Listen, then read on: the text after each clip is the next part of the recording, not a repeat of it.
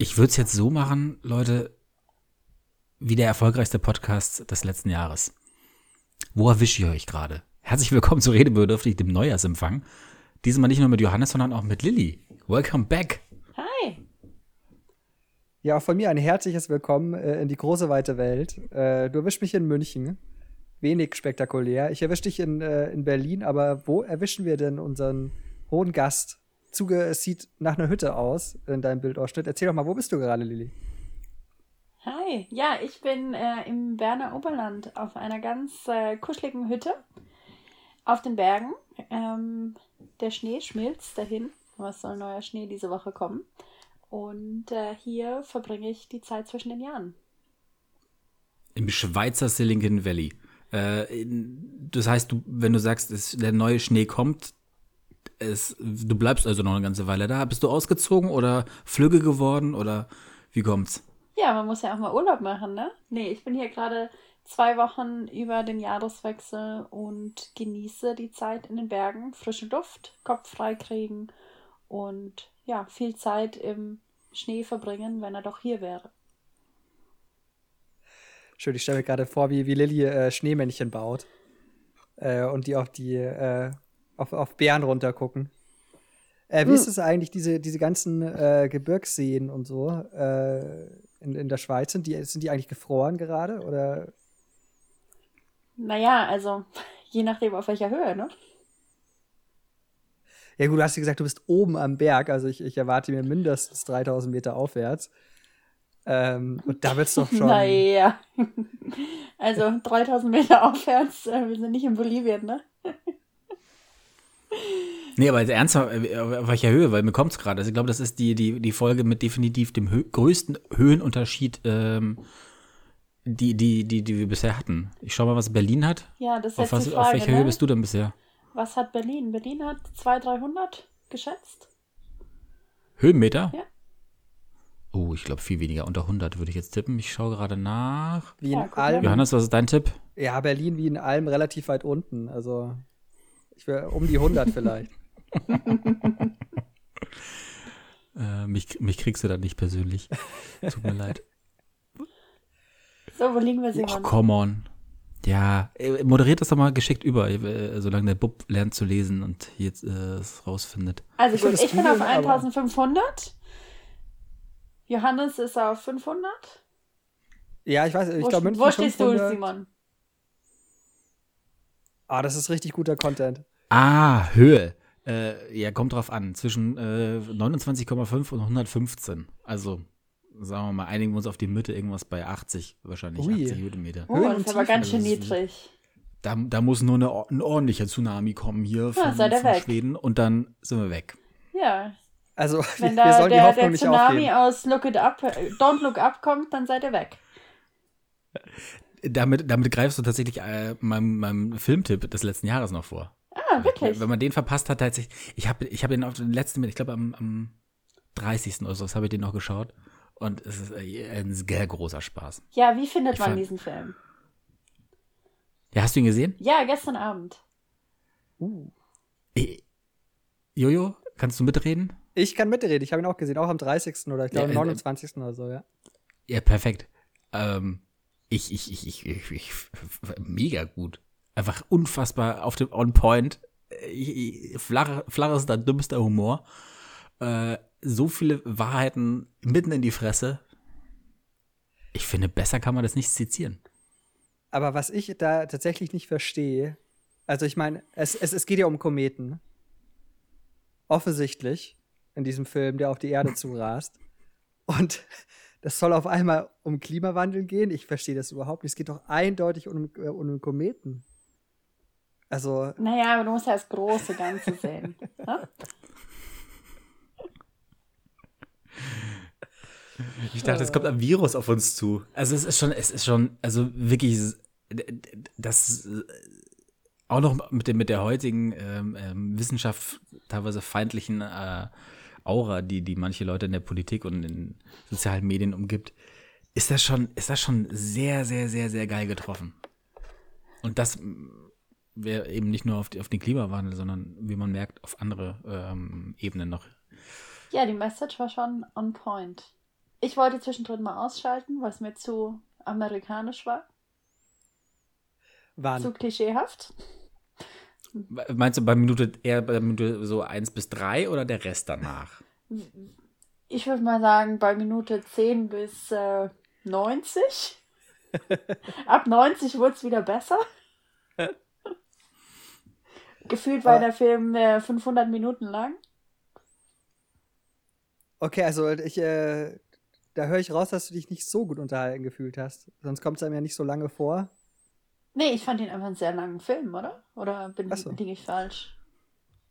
Der ist jetzt nicht wahnsinnig kurz, aber er ist jetzt auch kein, kein, kein, er bricht jetzt keine Rekorde.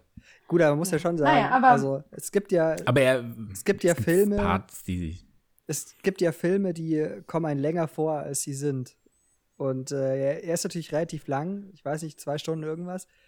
Aber es war jetzt nicht so, dass es mir vorkam wie zwei Stunden irgendwas, sondern ich war schon immer so gut unterhalten, dass ich jetzt mich nicht gelangweilt habe. ja. Ja, ich habe ihn ja auch zu Ende geschaut. Das heißt ja was. Und das bei 2 Stunden 18. Das war 2 Stunden 18, ne? Und du wurdest belohnt mit äh, einem neuen Bon Iver Song hinten raus zum, zum Abspann. Uh, stimmt. Ah, das wusste ich Ähm, gar nicht. Der hat auch noch mal richtig Spaß gemacht. Also ich, ich glaube, wir lehnen uns jetzt nicht 2000 Fenster mal sagen, das ist schon ein Film, den man gesehen haben Sollte. sollte, könnte. Ja. Ne? Ich, ich, ich bin gespannt, ob er tatsächlich bei den, bei den Awards irgendwie auch was reißen kann. Wenn es keine Kategorie gibt, die für ihn geschrieben ist, aka Comedy. Ähm, aber mal sehen. Ja, aber sowas wie, wie äh, Auf jeden Fall eine Jonah. Hill äh, als ähm, Nebendarsteller kann man, glaube ich, schon machen. Also Jonah Hill hat schon richtig Spaß gemacht. Also Der ist auch krass, wie, wie er sich immer wieder für die Rollen, weil er da als Fetti gebucht wird, dann nochmal hochfrisst. Und eigentlich bei der Premiere ist er dann immer der äh, totale Playboy, runtergehungert und äh, blondierte Haare und so. Aber in den Rollen selber ist er eigentlich inzwischen wieder äh, der kleine dicke Junge. Aber wie ist das eigentlich? Das, kannst du mir vielleicht, du, du, bist, du kommst, kommst aus diesem Kino, Kino-Business, Simon. Ähm, weil ich habe jetzt gehört, dass Netflix einfach so Filme, wo sie einen Oscar sich äh, erhoffen, einfach mal so zwei Wochen in so einem äh, windigen äh, Kino in Wisconsin oder so laufen lassen und es dann quasi äh, exklusiv auf Netflix bringen, einfach weil Oscar-Filme in Kinos laufen müssen. Ja. Und ja. Und nein, nicht ganz.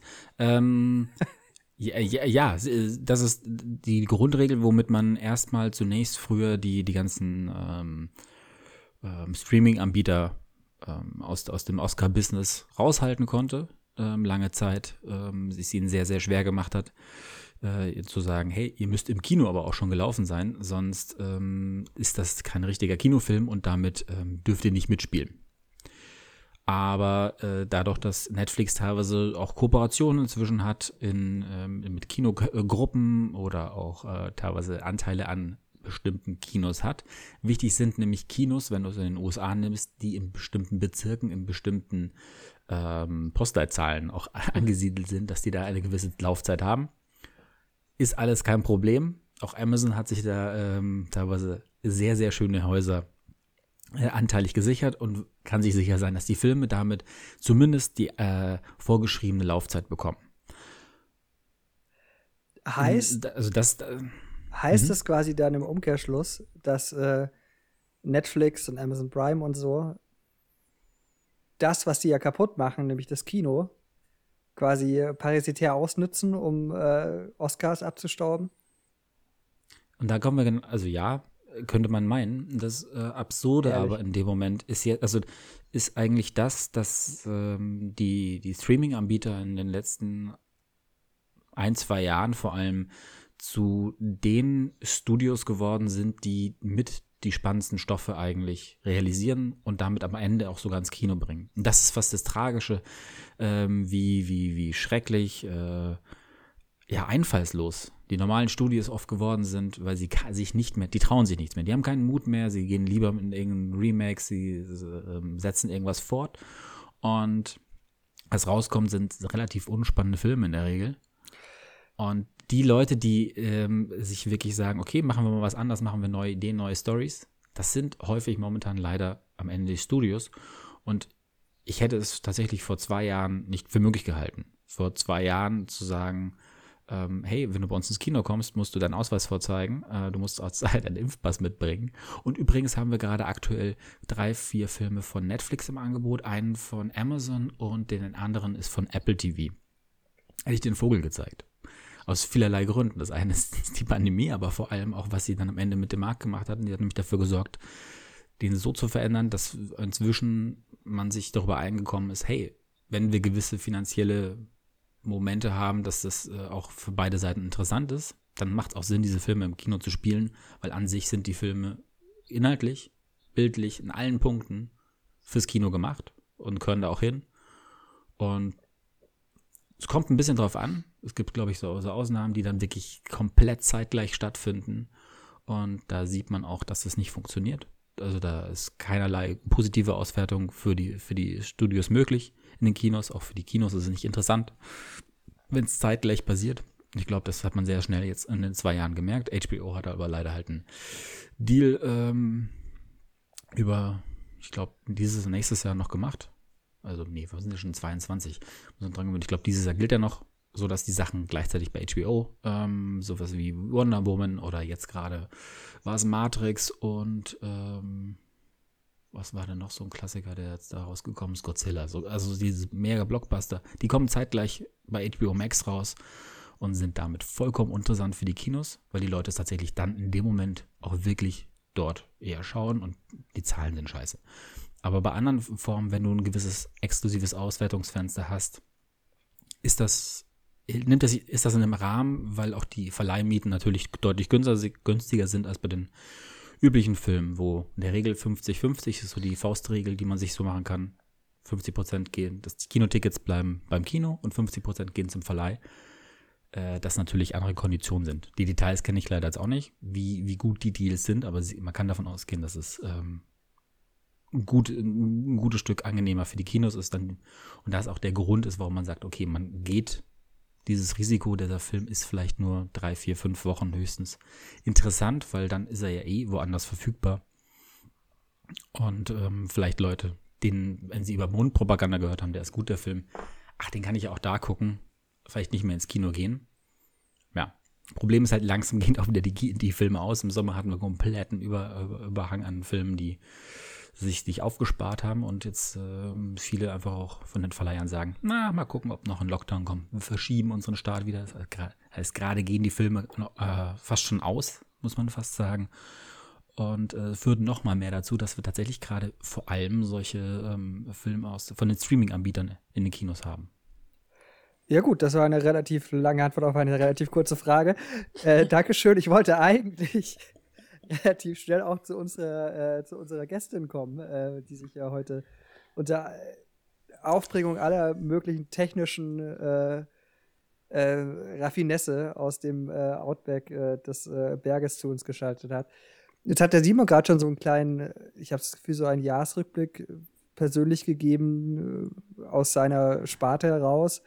Ähm, wer letztes Jahr die Folge nicht gehört hat, der die äh, Lilly uns beglückt hat, ähm, Kurz zusammengefasst, Lilly arbeitet, oh Gott, das hat mich in, in eine Situation gebracht.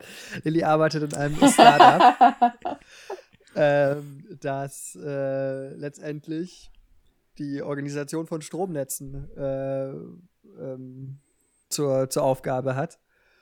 Und da ist bestimmt viel passiert im letzten Jahr. Oder Lilly? Vielleicht, vielleicht kannst du es auch besser zusammenfassen. Nochmal. Was Eknaton ich habe es im Vorgespräch natürlich absichtlich falsch genannt, Eknaton, wirklich macht und was deine Aufgabe ist und ja. ja, ich, ich versuche das Ganze doch nochmal. Äh, was wir bei Echnaton machen, ist äh, die Integration von erneuerbaren Energien in unsere Stromnetze. Also Johannes war nicht ganz so falsch. Äh, siehe da. Ähm, heute ja, ist ja unser Stromsektor noch äh, stark auf äh, fossile Brennstoffe ausgelegt. Äh, morgen sieht es hoffentlich ganz anders aus. Der Simon wird eine Solaranlage besitzen, der Jojo wird ein E-Auto besitzen und vielleicht äh, hat der Simon ein bisschen zu viel Strom übrig, äh, den er dem Jojo verkaufen kann. Und genau das machen wir möglich. Wir sind im Hintergrund eine Abrechnungssoftware, die die ganzen Stromflüsse bündelt und umverteilt und dann auch mit einem, ja, ich sag mal, smarten Preissignal versieht, versieht sodass äh, der Strom für Jojo dann günstig ist, äh, wenn besonders viel davon verfügbar ist. Ja, äh, das machen wir. Ähm, soweit äh, erstmal gut oder soll ich noch weiter ins Detail hier gehen? Die, die, Detailfrage, die Detailfrage wäre, Lilly, bist du jetzt endlich Millionärin?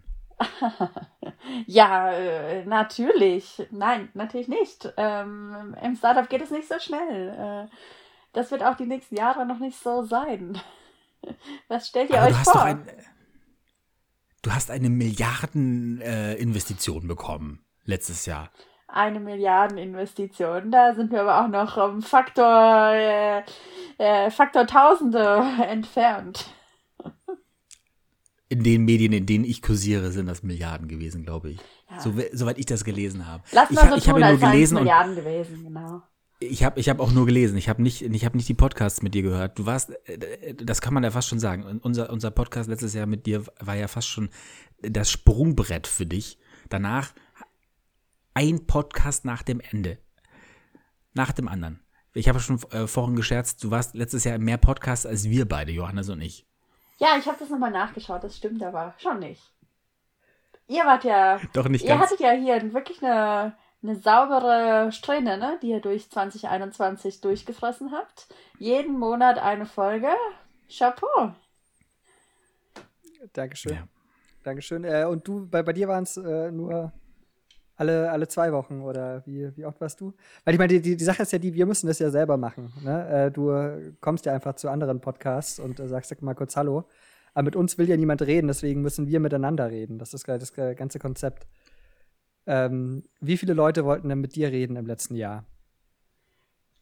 Ich weiß es ehrlich gesagt nicht so ganz genau. Vier, fünf Podcasts vielleicht. Schaut, deutlich ja. weniger als ihr sind vier, fünf mehr Anfragen, als wir bekommen haben. Ja, ähm, dann müsst ihr weitere Leute anfragen und die Runden voller machen. Wie ist es eigentlich? Also, wo, wo, worüber, äh, was wirst du denn da so gefragt? Also, ich nehme an, der Host wird immer dilettantisch äh, dein, äh, dein Business äh, irgendwie vorstellen und dann wirst du es korrigieren. Äh, und Ungefähr, worüber redet ja. man dann? Ja, und dann redet man darüber, was wir machen, wohin es geht, was passiert ist. Aber ja. Das ist eine ähm, gute Idee. Das ist eine sehr gute Idee. Wo, wo geht's denn hin, Lilly? Ja, wo geht's hin in 2022? Ja, hoffentlich äh, in die grüne Energiezukunft. Immer mehr Solaranlagen auf Dächer bringen, mit immer mehr Energieversorgern zusammenzuarbeiten, die unsere Software verwenden. Ähm, genau, unsere Partnerschaft mit äh, SAP ausbauen, sodass immer mehr Energieversorger unsere Software direkt im SAP Store äh, per Plug and Play quasi einsetzen können. Team ausbauen. Ja, ich denke, das Ihr seid so letztes Jahr auch schon gewachsen, habe ich gesehen, ne? Wir sind gewachsen, ja. Wir sind mittlerweile neun Teammitglieder, seit heute zehn. Äh, Im Februar elf. Also es fängt jetzt echt fast jeden Monat eine weitere Person bei uns an, was natürlich super schön ist, das Team wachsen zu sehen. Ähm, ist auch sehr schön, jetzt so eine Teamdynamik zu sehen. Ähm, das macht richtig Spaß. Und wie ist es jetzt, äh, wo ihr mit SAP gepartnert seid? Ähm, dürfte ich jetzt da zum Beispiel unwidersprochen von dir behaupten, dass Dietmar Hopp ein Hurensohn ist? Nein. Habe ich ja natürlich auch nie. Ich wollte es da ansprechen, weil es, es, soll ja Leute geben, die sowas äh, in ähm, Fankurven äh, auf Transparenten hochhalten und so. Ähm, aber dem ist nicht der Fall, ne? Also das kannst du kannst du ausräumen. Nee, dieses, nee, äh, nee, dazu sage ich nichts. Okay. Aber um, Peil, um Peinlichkeiten mal kurz nochmal aufzufrischen vom letzten Jahr. Ich fand es sehr, sehr geil. Wir waren ja äh, durchaus, man vergisst es gerne, weil äh, irgendwie, die, wenn, wenn man eingesperrt ist, eingesperrt in Anführungszeichen, die äh, Zeit einem so knapp vorkommt. Aber wir hatten ja letztes Jahr noch einen äh, Lockdown und haben dort immer dieses Montagsquiz zusammen gemacht. Auch teilweise, glaube ich, waren wir drei sogar in einem Team. Und äh, einmal hast du, da habe ich mit, mit meiner Freundin zusammengespielt, mit Lilly und mit äh, Anselma, deiner, deiner Kollegin. Und ich habe am Ende äh, äh, Anselma gefragt, äh, wie, wie, wie, wie ist denn Lilly als Chefin? Na toll, ganz um, toll. Um in dem Moment überhaupt, um überhaupt nicht zu umreißen, ja, Moment, ähm, ja, vielleicht CEO, aber vielleicht äh, trotzdem beide C-Level, also so beide Eigentümer komplett identisch bei dieser Firma. Hm, ist mir aber erst ein bisschen später eingefallen, dass es minimal peinlich war, diese Frage. Und Wo- was, aber jetzt äh, Frage, also ich kann mich nicht mehr dran erinnern, aber was hat sie geantwortet? Ich glaube, sie hat sehr, sehr, ähm, äh, sie hat irgendwie ge gelächelt, gegrinst und, und ähm, ähm, bejaht. Ja, ja, es ist. Du, aber du warst daneben, ja, ja. Also sie konnte gar nicht groß. Äh, Sie durfte nicht, ja? die, nee, sie durfte nicht. Das, das war mein Fettnäpfchen 2021. Naja, das also hält sich ja noch in Grenzen, oder? Ein relativ kleiner Kreis. Ja. Wäre peinlich Vier gegangen. Leute, Aber fünf äh, Leute. apropos äh, 2021, also äh, was äh, gar nicht so alt ist, ähm, wir haben ja zusammen Abi gemacht. Und äh, aus unserem Abi-Jahrgang hat ja noch äh, eine weitere Person ein Startup gegründet. Äh, und diese Person, ohne sie, jetzt zu nennen, äh, ist letztens wohl äh, wegen, äh, ja, wegen Burnout zurückgetreten von seinen Rollen. Und ähm, da habe ich mich natürlich schon gefragt, und wem könnte ich diese Frage besser stellen als dir, wie man denn eigentlich mit dieser Arbeitsbelastung und diesem äh, durchaus auch Druck, ich meine, gesagt, du wachst jetzt jeden, jeden Monat äh, ein, zwei Leute mehr, ähm, ist ja schon auch, ja, einfach Druck auch, der mit dem Erfolg und dem Wachstum ja auch kommt, aber trotzdem bleibt es ja wahrscheinlich belastend. Wie geht man mit sowas um, außer dass man sich in eine Hütte in die Berge einsperrt? Ja, gute Frage. Ich denke, jeder Mensch geht anders mit Druck um, ne? Also manche werden kreativer, manche sind dadurch enorm gestresst. Ähm, ich persönlich äh, habe einfach äh, klare Ziele. Das Wochenende ist frei, egal was passiert. Gut, wenn es wirklich komplett brennt, dann vielleicht nicht, aber äh, das passiert zum Glück nicht häufig. Ähm, unter der Woche wird Gas gegeben, am Wochenende ist Entspannung und Urlaubszeiten müssen genommen werden. Das ist so meine Philosophie. Ich hoffe, wir können das noch äh, mehrere Jahre so durchziehen, äh, genau in dem Setting. Deswegen bin ich jetzt auch hier in der glücklichen Lage, in den Bergen zu sein und im Urlaub zu sein. Aber ich denke, das ist auf jeden Fall ein sehr, ja, sehr wichtiger Aspekt, den man auch als äh, Gründer oder Gründerin bedenken muss. Ähm, und man muss ja auch irgendwie auf sein persönliches Wohlbefinden achten, weil ansonsten, äh, ja, haben alle nichts davon. Aber ist das was, also ich würde sagen, jetzt auch Johannes oder ich, wir haben durchaus Momente, wo wir zu viel arbeiten. Ähm, ich für meinen Teil habe jetzt auch schon dreimal den Punkt erlebt, dass ich, dass ich äh, vollkommen am Arsch war. Ähm, von, von zu viel Arbeiten. Das heftigste war bei mir vor knapp dreieinhalb Jahren, dass ich, dass ich an einem freien Tag nach Hause gekommen bin, vom Friseur gekommen bin. Ich war so im Arsch, ähm, dass ich mich nur noch hingelegt habe und angefangen habe zu heulen. Ähm, aber, und ich erst wirklich auf einem schmerzhaften Weg wirklich feststellen musste, dass es zu viel ist, weil ich davor immer gesagt habe, es geht schon, es geht schon. Es hat einfach Spaß gemacht und sowas.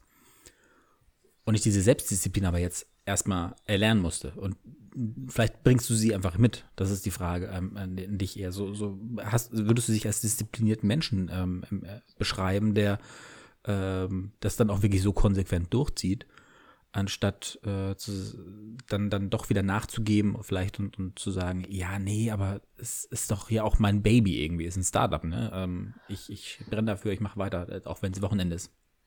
Ja, klar, aber glücklicherweise habe ich ja auch andere Dinge, die ich in meinem Leben sehr äh, äh, schön empfinde und äh, von dem her habe ich auch Spaß am Wochenende und mir tut es gut, den Kopf frei zu bekommen und mal auch zwei Tage nicht an die Arbeit zu denken. Also ähm, mir persönlich geht es gut damit. Äh, Ich glaube, da muss jeder seinen Weg finden. Ähm, ich finde es gut, unter der Woche Gas zu geben und am Wochenende auch wirklich mal ein, zwei Tage den Laptop äh, nicht aufzumachen, E-Mails nicht anzuschauen. Also es kommt nicht selten vor, dass ich halt Montagmorgen als allererstes in mein Postfach schaue und wirklich keine Ahnung habe, was am Wochenende reinkam. Zum Glück kommt auch am Wochenende nicht allzu viel bei uns rein, weil unsere Kunden am Wochenende nicht arbeiten.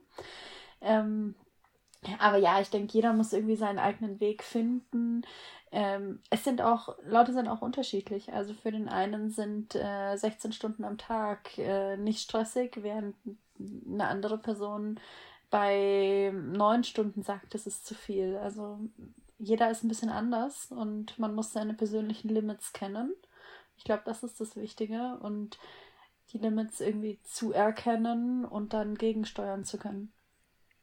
Und äh, wie lang ist denn dann so ein äh, Wochentag, wenn du sagst, da gibst du Gas? Ist es denn das acht Stunden oder sind das zwölf? Hm. Sechzehn?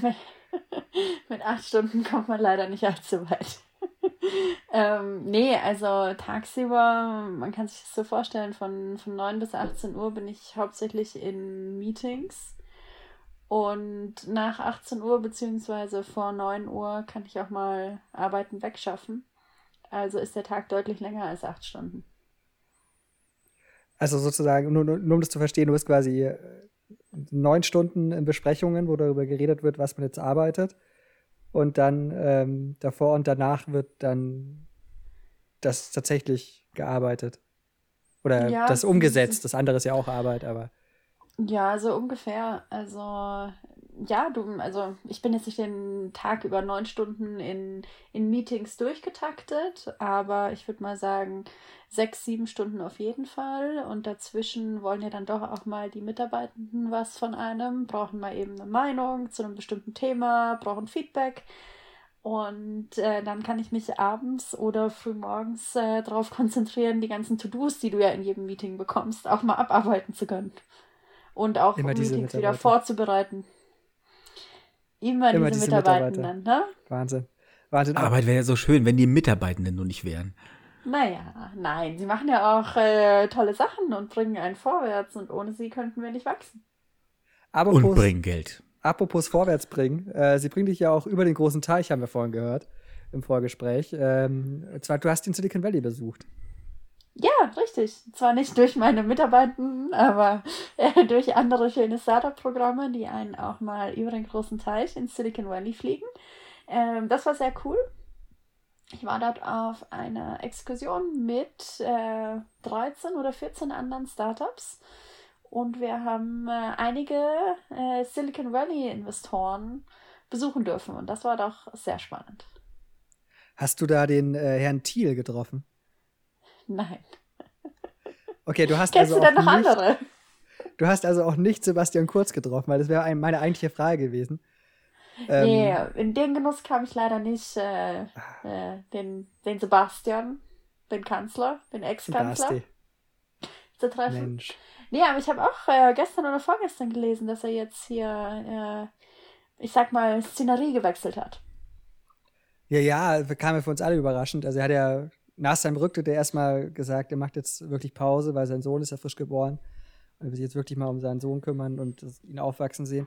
Und dann zwei Wochen drauf unterschreibt er bei irgendeinem so windigen Silicon Valley Startup. Aber gut, das ähm, jeder wie er mag, ne? Oder Simon. Wieso? Der Kleine ist doch jetzt auch. Der, der ist, doch schon zwei groß. Wochen. Also, der, ja, eben. Also, wie, wie, wie lange willst du jetzt ein Kind noch aufwachsen sehen? Ich verstehe dich nicht. Ja, eben. Von einem, Johannes, von einem so Jahr. Jemand, so, von einem Jahr haben wir hier so über kann auch nur ein Kinderlose sprechen. Aber wirklich. so ja, kann auch nur ein Kinderloser sprechen. Ach ja. Ähm, aber genau, du bist, du bist wirklich äh, mittendrin in der Szene gewesen. Aber äh, gar nicht mal mehr, um, um, um Investoren zu suchen. Tatsächlich, das war ja nur so ein, so ein, also ein halber Scherz äh, mit dem Milliardeninvestment. Aber ihr habt ja letztes Jahr tatsächlich ein, ähm, eine Investmentsrunde äh, erfolgreich abgeschlossen.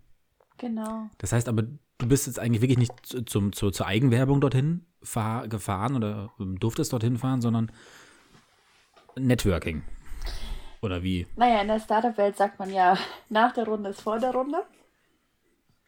Das heißt, eigentlich schließt man eine Runde ab und äh, ja, kümmert sich direkt um die nächste Runde. Also in dem Sinne her ähm, war ich schon auch dort, um mit Investoren ins Gespräch zu kommen und äh, die nächste Runde irgendwo vorzubereiten, die dann dieses Jahr wiederum ansteht.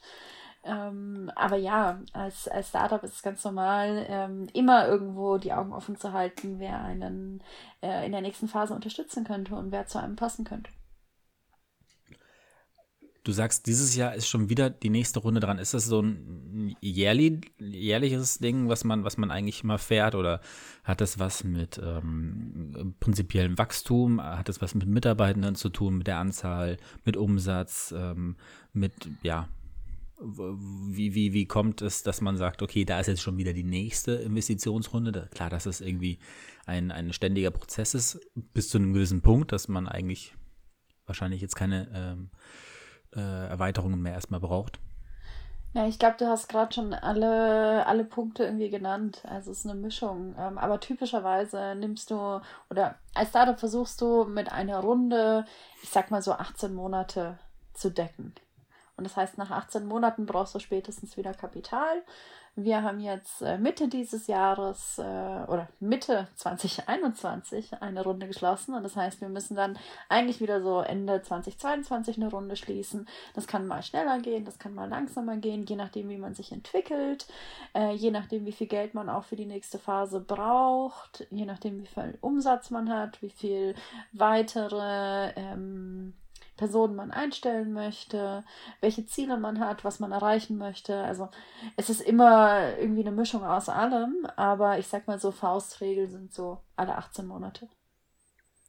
Und ähm, jetzt hast du ja gerade gesagt, ihr habt vor ungefähr einem halben Jahr eine Runde abgeschlossen. Also ihr bekommt Geld und was gebt ihr dafür her? Firmenanteile. Also Anteile, also dann sind es 5% oder so oder irgendwie sowas. Und der andere ja, wettet genau. darauf, dass ihr wächst und die 5% mehr wert werden, als er in dem Moment reingeschmissen hat. Ja, genau. Also der, der Investor kauft ja Firmenanteile und bringt, sag ich mal, frisches Kapital in die Firma mit ein, sodass Löhne ausbezahlt werden können, sodass Investitionen gemacht werden können, ich weiß nicht, irgendeine Produktionsmaschine gekauft werden kann oder oder oder. Und der Investor wird dann Anteilseigner und bekommt ich sag mal, 10, 20, 30 Prozent der Firma, je nachdem, wie viel Geld er einbezahlt hat. Und ist dann auch ein, ja, ein Shareholder und ist dann auch bei den äh, Generalversammlungen mit dabei, hat natürlich auch ein gewisses Mitspracherecht. Ähm, aber ja, der Investor ist, ist Teil der Firma und hofft natürlich darauf, dass die Firma mehr wert wird, sodass er dann in ein paar Jahren seine Anteile zu einem besseren Preis verkaufen kann. Also das ist schon äh, auch eigentlich äh, ja der Sinn aller Investoren, ne? dass, dass das am Ende das weiter veräußert wird äh, zu einem äh, entsprechenden ähm, Gewinn. Ja, klar, das ist äh, deren Daily Business. Hm. Und mit dem Investment wird im Endeffekt eigentlich stetig immer nur der, der Fortschritt, also die nächsten eineinhalb Jahre subventioniert. Ja, im Endeffekt schon. Also natürlich gibt es auch Firmen, die versuchen Gleichkapital für zwei oder drei Jahre einzunehmen. Andere Firmen äh, machen nur sechs Monate oder so. Aber man muss es ja so sehen. Also so eine, so eine Runde ist enorm viel Aufwand. Du hast äh, viel Verhandlungen. Ähm, wenn dann irgendwann mal der Deal steht, ist es ja nicht so, dass es dann fertig ist. Also dann geht es zu den Anwälten. Dann werden da wirklich äh, Tausende von Euros in Anwälte, äh, in, ja, in die Verträge investiert, sodass Anwälte das alles aufsetzen. Dann geht es zum Notar, dann geht es zum äh, Handelsregister. Also der Aufwand, den man mit so einer Runde hat, ist einfach enorm. Und deswegen macht man das jetzt nicht alles alle sechs Monate, weil ich will ja nicht alle sechs Monate wieder drei Monate Aufwand äh, mit irgendwelchen Verträgen haben. Deswegen versucht man das halt schon ein bisschen lang langfristiger zu sehen. Aber gibt es so eine Faustformel, mit der man sagen kann, okay, ähm, so viel prozentige Anteile werden in der ersten Runde, in der zweiten, dritten und sowas abgegeben? Ist das äh, jedes Mal, keine Ahnung, 5%, grob gesagt, die natürlich dementsprechend eigentlich jedes Mal auch teurer werden, 5% sich zu, äh, einzukaufen? Ähm, gibt es, gibt, gibt es gewisse gar nicht jetzt überhaupt auf Egnaton bezogen, sondern allgemein, wenn man, also wir, wir sind, glaube ich, beide ziemlich allein in dem Business, Johannes und ich, aber wenn wir so, so hören, man, man liest zum Beispiel bei etwaigen Lieferdiensten und sowas, was für ähm, Investmentrunden, die, was die so einsammeln, ähm, was die für, für, für Geld bekommen, kann man davon schließen, mal X ist sozusagen das, der Wert dieses Unternehmens? Ja, klar. Also natürlich gibt es ja. da irgendwelche hm. Bauchregeln. Anfangs äh, gibt man typischerweise zwischen 15 und ich sag mal 30 Prozent ab in der ersten großen Runde. Genau, danach wird es ein bisschen viel. weniger, aber ja, das ist recht viel. Klar, aber ja, es ist natürlich, äh, es gibt dir auch keiner einfach irgendwie einen Millionenbetrag geschenkt, den du ausgeben kannst. Also natürlich musst du irgendwie äh, Anteile abgeben, aber ich denke, es ist eine Win-Win-Situation für beide Seiten. Aber ich meine. Und danach, die, die, die Runden sind dann immer weniger? Ja, kommt natürlich dann auch wieder ein bisschen drauf an, wie viel Geld du einsammelst. Also viele Startups machen ja vielleicht insgesamt auch nur zwei, drei Runden und sind dann irgendwie profitabel. Ähm, andere brauchen ein paar mehr Runden. Ähm, der Prozentteil wird ein bisschen runtergehen. Aber ja, das sind schon so die ungefähren Daumenregeln, die du so hast in dem Business. Und der, ganz kurz, um es noch abzuschließen, den, die Berechnung des, des Firmenwertes, wie, wie, wie kann man den ableiten, ganz grob. ja, das wenn, wenn, jetzt, wenn ich zum Beispiel lese, Gorillas äh, bekommt 200, 250 Millionen oder sowas jetzt an, an Investitionen, ist das gleichbedeutend mit dem Unternehmen, das Unternehmen ist 250 Millionen wert oder ist das mal 4, 5, keine Ahnung, ist das äh, mal Faustregel pro Investition, mal Investitionsrunde oder? Ja, also wenn sie 250 Millionen Investment kriegen, dann sind sie natürlich deutlich mehr wert als 250 Millionen. Also ja, du kannst mal, mal vier, mal fünf nehmen, äh, je nachdem. Äh, aber wir haben auch einfach jetzt äh, in, in Deutschland und in Europa einfach 2021 enorme Investmentsummen gesehen. Also man merkt einfach, ähm, dass wir jetzt so in der, ich sag mal, in der zweiten Generation Startups sind in, in Europa. Also es gibt jetzt einfach einige Startups oder ein, einige Gründer und hier auch wirklich hauptsächlich nur Gründer und wenig Gründerinnen, ähm, die halt äh, die erste Generation an Startups irgendwie durchgebracht haben, verkauft haben, äh, gut Geld gemacht haben und jetzt auch selbst als Investoren am Markt auftreten und dieses Geld wiederum deployen, so wie man, so nennt man es. Und ähm, wir sehen einfach, dass vor allem in der zweiten Hälfte 2021 wirklich crazy Transaktionen am Markt geschehen sind. Äh, man sieht eben die ganzen Lieferdienste, die enorme Bewertungen bekommen haben. Äh, es wirklich äh, äh, hätte man auch vor einem Jahr nicht gedacht, dass es so crazy in Europa wird. Und wer bewertet da? Also gibt es da eine Ratingagentur, die da irgendwie mal durchläuft? Oder Macht das Ernest Young oder äh, E&J oder wie die jetzt heißen, keine Ahnung. Also, äh, oder macht das der Investor selbst? Ähm, macht das das Startup selbst? Kann das dann einfach sagen, ja, ich bin es 50 Millionen wert, überweis jetzt mal. Ja, kann das Startup so sagen. Äh, und wenn es einen Investor gibt, der dem zustimmt, dann ist das Startup wohl so viel wert. Ähm, also vor allem in der Frühphase ähm, ist es jetzt noch kein hochquantitatives Modell ähm, sondern man einigt sich irgendwo auf eine, auf eine Bewertung. Ähm, später kann man dann auch wirklich mal irgendwelche quantitativen Modelle ansetzen, um eine Firma zu bewerten. Also ich meine, jetzt ein, ähm, was nehmen wir als Beispiel, in Karstadt wird jetzt nicht unbedingt mit Pi mal Daumen bewertet, sondern da gibt es dann äh, Discounted Cashflow Methoden und und und, um zu berechnen, was so eine Firma wert ist. Das ist dann eher so bei Merger and Acquisition äh, an, der, an der Tagesordnung. Bei kleinen Startups, so wie wir es sind, einigt man sich irgendwo auf eine Bewertung und auch da gibt es natürlich wieder Faustregeln, äh, wie viel ein junges Startup wert ist. Äh, das orientiert sich äh, anfangs äh, natürlich dann auch irgendwo an den, ähm, an den ersten Umsätzen, an den ersten Meilensteinen, die man erzielt hat ähm, und äh, dann in den weiteren Runden vor allem daran, äh, welches Wachstum du wirklich aufzeigen kannst. Also wie du deine Umsätze mit dem ersten Investment von, von A nach B gebracht hast.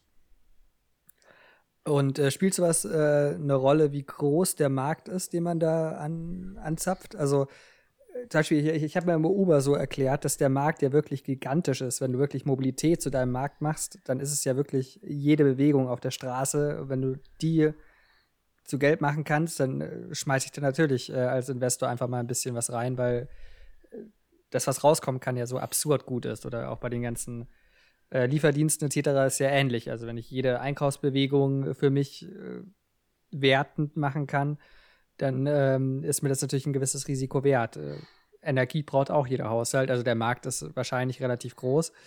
Ähm, also spielt so soll ich sagen, also das, wenn alles aufgeht, äh, spielt das auch schon in das Markt, also in den, äh, in den Wert des Unternehmens mit rein oder ist das wirklich erstmal nur, was ist die Idee, wie ist das Team, wie haben die die letzte Runde äh, zu Umsatz gemacht, äh, was sind die Meilensteine etc. Also spielt so, weißt du, so, so, so ein Gedankengebäude, so ein, so ein Luftschloss äh, in der Zukunft, spielt das eine Rolle oder eher nicht? Ja, absolut, natürlich. Also für Investoren ist es natürlich wichtig, dass du in, äh, in ein paar Jahren, ich sag mal in drei, fünf, sieben Jahren, einen gewissen Umsatz machen kannst. Und einen gewissen Umsatz kannst du machen, wenn ein gewisser Markt vorhanden ist oder ein gewisser Markt geschaffen wird. Und natürlich gibt es immer heiße Märkte für Investoren und es gibt weniger heiße Märkte für Investoren.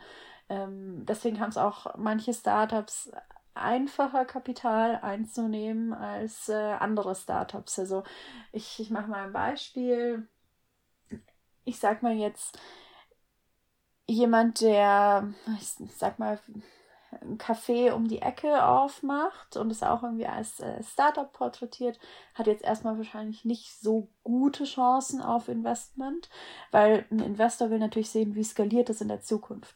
Wenn du jetzt aber irgendwie die tolle neue Idee für eine Kaffeekette hast, die noch, ähm, die halt äh, so, einen, so eine unique Selling Proposition hat und also sich quasi so von allen anderen abgrenzt, dass es so erfolgsversprechend ist, dann wird ein Investor viel mehr gewillt sein, da rein zu investieren. Also diese Skalierfähigkeit ist für den Investor das, auf das er schaut.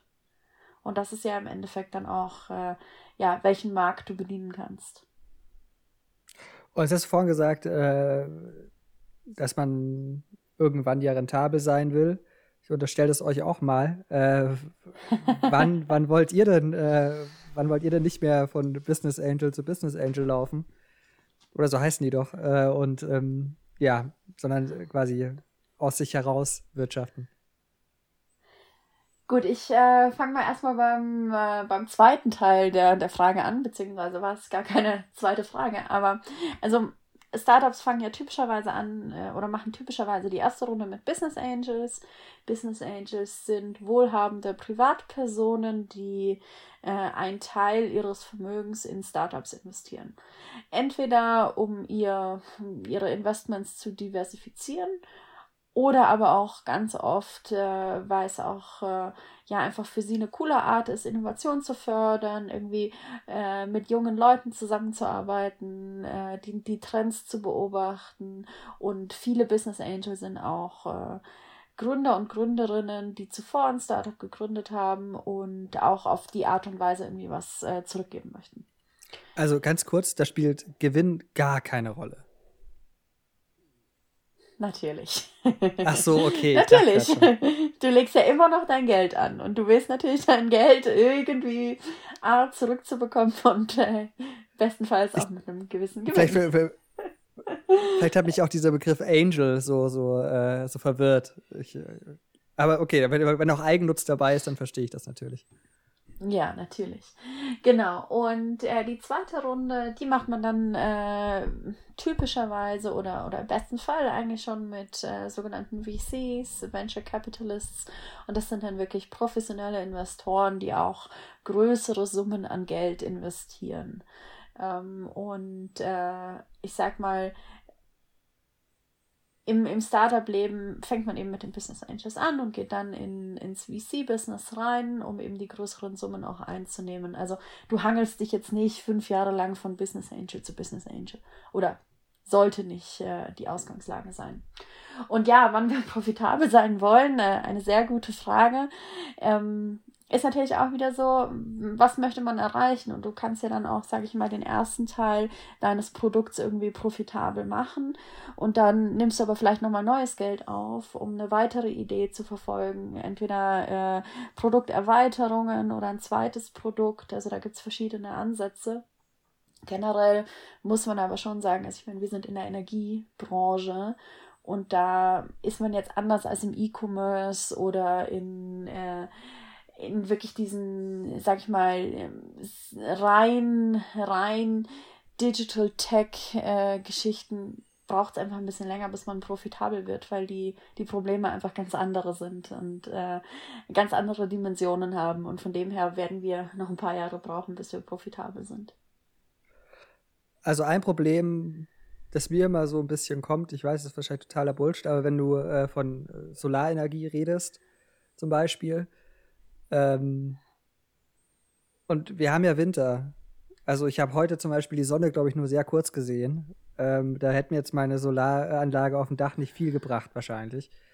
Ähm, also wie können denn ähm, ja auch der Energiemarkt dann so geregelt werden, dass äh, erneuerbare Energien äh, einen Grund, äh, eine Grundversorgung darstellen und ich nicht gleichzeitig äh, zum Beispiel im Winter für meinen Strom das doppelt bis dreifache zahle äh, wie im Sommer. Ja, sehr gute Frage. Und ich meine, das ist natürlich auch das Problem mit Solarenergie. Also wir haben bei Solarenergie zweierlei Schwankungen. Wir haben zum einen die Tag-Nacht-Schwankungen. Ähm, die sind relativ einfach lösbar mit einer Batterie. Das heißt, tagsüber lade ich meine Batterie und nachts entlädt sie. Aber das größere Problem, wie du schon sagst, ist natürlich das Sommer-Winterloch äh, jetzt in unseren Regionen. Da hast es natürlich, äh, ich sag mal, wenn du deine Solaranlagen in, in der tropischen Region baust, dann ist das nicht so, dann hast du das Problem nicht, aber bei uns einfach schon. Und ähm, da wird ganz viel an Methoden geforscht, wie man den Solarstrom der ja im Sommer bei uns produziert wird, quasi so zwischenspeichert, sodass er im Winter genutzt werden kann.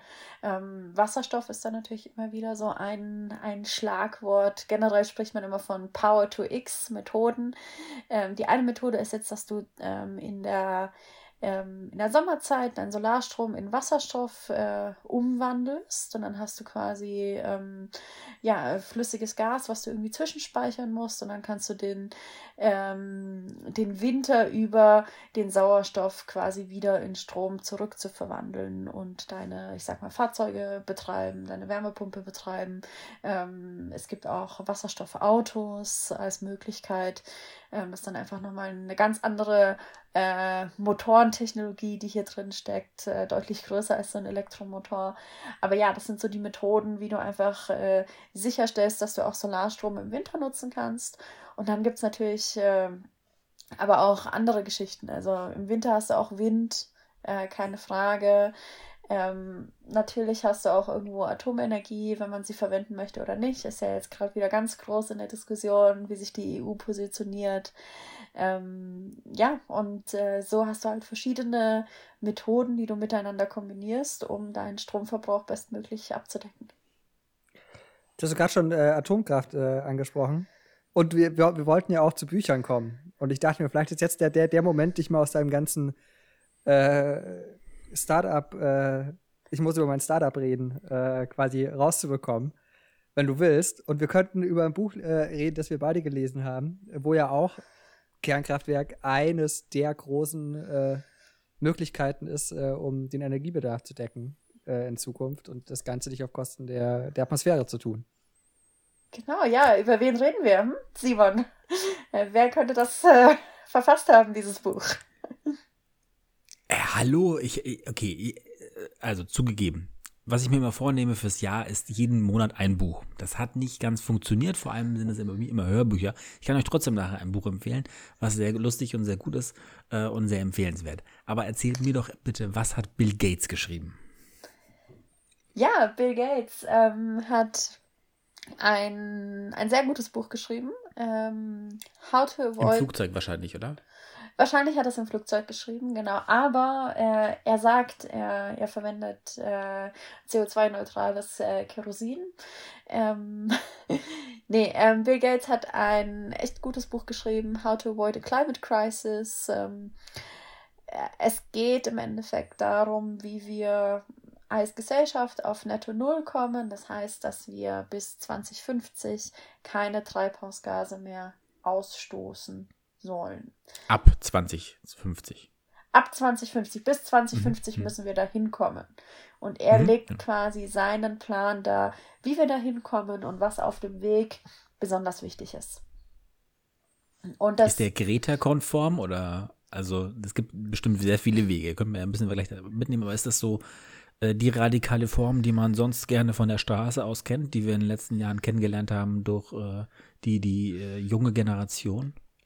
Ich will vielleicht noch ganz kurz eine Sache voranschieben, weil ähm, was ich das Starke an dem Buch finde, ist die Herangehensweise. Es ist natürlich eine unglaublich amerikanische Herangehensweise irgendwo, aber ich finde äh, die Art, dieses Problem so zu begreifen, schon, schon äh, erwähnenswert. Und zwar macht er wirklich am Anfang erstmal eine Rechnung, okay, da, also wir, wir, wir wissen, was wir wollen. Also wir wollen klimaneutral werden. Ähm, wir brauchen so und so viel Mega, Giga, irgendwas äh, Watttonnen äh, im Jahr. Das Einzige, was wir nicht wissen, ist, wie wir da hinkommen. Und ähm, das ist erstmal natürlich, äh, vielleicht lag das ganz großes Problem auch irgendwo aus und so, aber ich finde erstmal die Herangehensweise ist ja, also es vereinfacht das unglaublich, finde ich. Und äh, da liegt auch die große Stärke, finde ich, von dem Buch drin, dass es so diese Riesenfrage einfach mal runterbricht auf Bereiche, worüber man reden kann. Und ähm, eine seiner großen Antworten ist ja eben die Kernkraft. Äh, und ähm, nicht die Kernkraft mit den großen Atommeilern, wie wir sie betreiben, sondern eben die äh, kleinen äh, Mikro-Kernkraftwerke. Ich weiß gar nicht genau, wie die heißen. Ist ein paar Monate her schon, als ich das gelesen habe. Und ähm, das Tolle ist, dass äh, auch das Uran gar nicht mehr so strahlt äh, und äh, dass das alles äh, sehr, sehr, sehr, sehr äh, viele Probleme gar nicht mit sich bringt, die normale Atomkraftwerke so mit sich bringen würden. Oder Lilly, habe ich, das, hab ich das richtig im Kopf?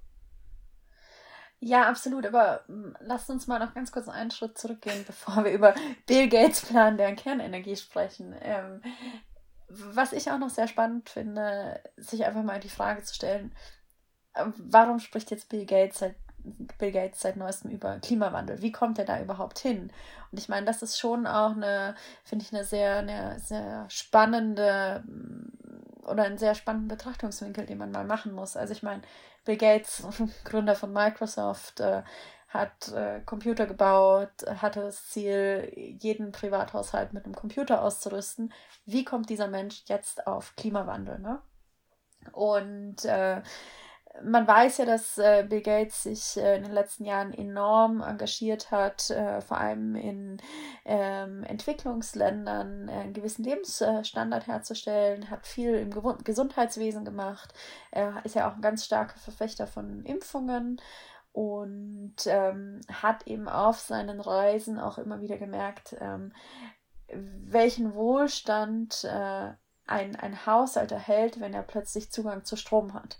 Weil ich meine, in Afrika gibt es einfach immer noch viele Haushalte, die haben keinen Zugang zu Strom. Das heißt, du kannst abends irgendwie kein Buch lesen, keine Hausaufgaben machen.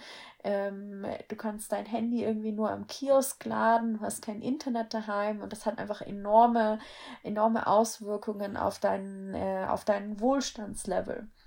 Und was er dann natürlich auch realisiert hat, was natürlich klar ist, ist halt, je mehr Haushalte auch irgendwo auf der ähm, sag ich mal, aus der Armut rauskommen und Zugang zu Strom haben, desto mehr hat auch irgendwo dann die Welt natürlich einen höheren Stromverbrauch. Und so kam er eigentlich an das ganze Thema ran und das finde ich schon auch sehr spannend, weil es ist natürlich so, wir westlichen Nationen haben einfach seit dem Zweiten Weltkrieg unseren Stromverbrauch äh, jedes Jahr immens erhöht oder eigentlich seit der industriellen Revolution, aber ich sage jetzt mal, ab 1950 äh, haben wir einfach nur noch Strom rausgepulvert. Und uns geht's gut äh, und jetzt kommen halt natürlich die Entwicklungsländer auch so langsam einen Schritt weit vorwärts und werden auch immer mehr viel mehr Strom verbrauchen. Und jetzt muss man irgendwie halt schauen, dass auch diese Länder in der Zukunft irgendwie die Möglichkeit haben, Strom zu bekommen, aber den irgendwie sauber zu bekommen. Und aus dieser ganzen Perspektive kommt er und das finde ich enorm spannend, weil es auch gleichzeitig eben darum geht, den, den Menschen auf dem Planeten besseres Mögen, äh, Leben zu ermöglichen. Und jetzt kommen wir auf die Kernenergie zurück. Ähm, was, was er zu dem Thema eigentlich sagt, ist, äh, ja, natürlich gibt es Probleme mit Atomenergie. Also ich meine, wir hatten äh, diverse Unfälle auf dem Planeten. Äh, die ja durch, äh, sag ich mal, Kernkraft verursacht wurden. Und ich meine, wir wollen alle kein zweites Tschernobyl, wir wollen kein Fukushima. Ähm, das ist ganz klar. Und er sagt immer einfach, ja, Kernenergie ist einfach eine sehr saubere Art, Strom zu erzeugen und auch viel Strom zu erzeugen und eben auf Bandbreite zu erzeugen. Bandbreite heißt halt wirklich durchgängig und nicht irgendwie Tag-Nacht, Winter-Sommer-Schwankungen. Und seine Aussage ist, dass äh, vor allem die die Forschung und Entwicklung am Thema Kernenergie die letzten Jahrzehnte geschlafen hat. Und dass man hier viel mehr Geld rein investieren muss, um Kernenergie sicherer zu machen, Kernenergie so bereitzustellen, dass weniger Atommüll anfällt. Ähm, und er sagt einfach, hier hat man die letzten Jahre geschlafen und muss einfach hier auf dem Thema enorme Innovationen vorantreiben, um auch äh, das Thema der Kernenergie nicht ganz zu vergessen. Er hat aber natürlich, äh, also bei allen Innovationen, die man da so äh, betreiben kann, die grundsätzliche Idee, wie, wie dort Strom erzeugt wird oder wie Energie gewonnen wird, muss ja gleich bleiben. Also durch äh, Kernspaltung. Und Kernspaltung impliziert ja radioaktives Material. Ob das dann noch in 150.000 Jahren strahlt oder nur in 2000 Jahren noch äh, radioaktiv strahlt. Ich habe danach erstmal einen Atommüll. Und äh, diesen Widerspruch konnte er mir auch nicht auflösen, weil ich mich immer gefragt habe, naja, also es mag zwar jetzt halt einigermaßen CO2-neutral sein und wenn das quasi die oberste Prämisse ist, dann okay, ist das vielleicht ein Weg, den man gehen kann. Allerdings muss ich doch quasi bevor ich mich schon darauf so committe, muss ich doch erstmal klären, was mache ich dann mit diesem strahlenden Bullshit dann, die hunderte, tausende Jahre. Und ähm, wir haben ja dafür keine Lösung. Also wir können es natürlich in irgendwelche Salzschächte äh, ver verbuddeln und hoffen, dass das nicht einstürzt. Aber das ist ja nicht, also darauf kannst du ja nicht wetten. Ja, absolut. Also ich meine, er optimiert, optimiert natürlich sehr auf CO2. Ne? Also er hat einfach eine Optimierungsvariable, die er durchzieht und äh, ist sich aber durchaus bewusst, dass äh, äh, es eben auch andere ähm, Probleme gibt, die es zu lösen gilt. Und Atommüll ist eben genau eins der Dinge. Er spricht von ein paar neuen Verfahren, die einfach schon mal sehr viel weniger Atom Atommüll äh, verursachen, aber trotzdem immer noch Atommüll. Ähm, und er sagt, genau hier brauchen wir eben Innovationen, um ja, Kernspaltung so vonstatten führen zu können, dass äh, und das irgendwie auch eine Lösung für den Atommüll gibt. Ne? Ähm, dann spricht er natürlich auch von Kernfusion, weil da ist die Strahlung schon äh, wieder viel geringer als bei der Kernspaltung. Ähm, ja, also es ist definitiv äh, ein, ein, Problem, was noch nicht gelöst ist, ganz klar. Aber ich glaube, das ist ihm auch äh, durchaus bewusst. Aber bist du so technikgläubig? Also äh, ich meine es ja gar nicht irgendwie so, sondern wirklich nur als, äh, als Frage, weil bei mir steht dann immer so, naja, wie soll man das denn überhaupt lösen? Also es wird am Ende radioaktiven Müll geben und ich muss irgendwas mit diesem radioaktiven Müll tun. Und die beste Variante, die wir haben, ist ihn irgendwo einzubuddeln. Oder, keine Ahnung, wahrscheinlich kommt, kommt dann in zehn Jahren Elon Musk drauf, ach, lass es doch durchs äh, Universum schicken und ballert da einfach äh, eine, eine, Rakete in die Luft oder so. Aber ähm, das ist ja beides also ich weiß nicht, das, äh, wenn, wenn das der Ausweg ist, dann, dann das ist schon bitter, weil ich, also ich glaube nicht daran, dass, also was, was will man denn mit, mit äh, verstrahltem Zeug machen? Ja, klar, also, aber ich glaube, es geht nicht so drum, darum, an was wir glauben und an was wir nicht glauben, sondern es geht darum, dass wir schon daran forschen und schauen, ob wir Lösungen finden, die uns aus der Misere herausführen werden. Und wenn wir es erst gar nicht probieren, dann werden wir auch keine Lösung finden. Und ähm, so müssen wir halt hier wirklich äh, Zeit und auch wieder Kapital investieren, um alles äh, Erdenkliche zu probieren. Und vielleicht ist halt aus äh, tausend verschiedenen Ansätzen sind ein oder zwei dabei, die vielversprechend sind und die vielleicht äh, die Lösung für das Rätsel sind. Aber ich, ich bin schon bei ihm, es in, in gar nichts in dieses Thema zu investieren, hilft nicht. Also ähm, so finden wir die Lösung ich, nicht. Ja, ja, also das äh, natürlich, stimmt natürlich. Ähm, wobei ich aber auch durchaus sagen muss, ähm, auch diese Herangehensweise ist ja eine Herangehensweise des Glaubens. Ne? Also man glaubt daran, ja. dass irgendwie über Forschung wird sich das schon lösen lassen. Also das ist ja auch, ähm, ja, so ist es ja nur die Frage, woran man glaubt. Ähm, aber naja, gut, okay, mal gucken. Also dann äh, sehe ich aber quasi äh, das zumindest, äh, vielleicht um diesen Punkt abzuschließen, damit Simon auch wieder vielleicht mitmachen kann. Oder Lilly hat sich gerade nochmal gemeldet. Ähm, aber also diesen inneren Widerspruch ähm, auf eine Technologie zu setzen, die wir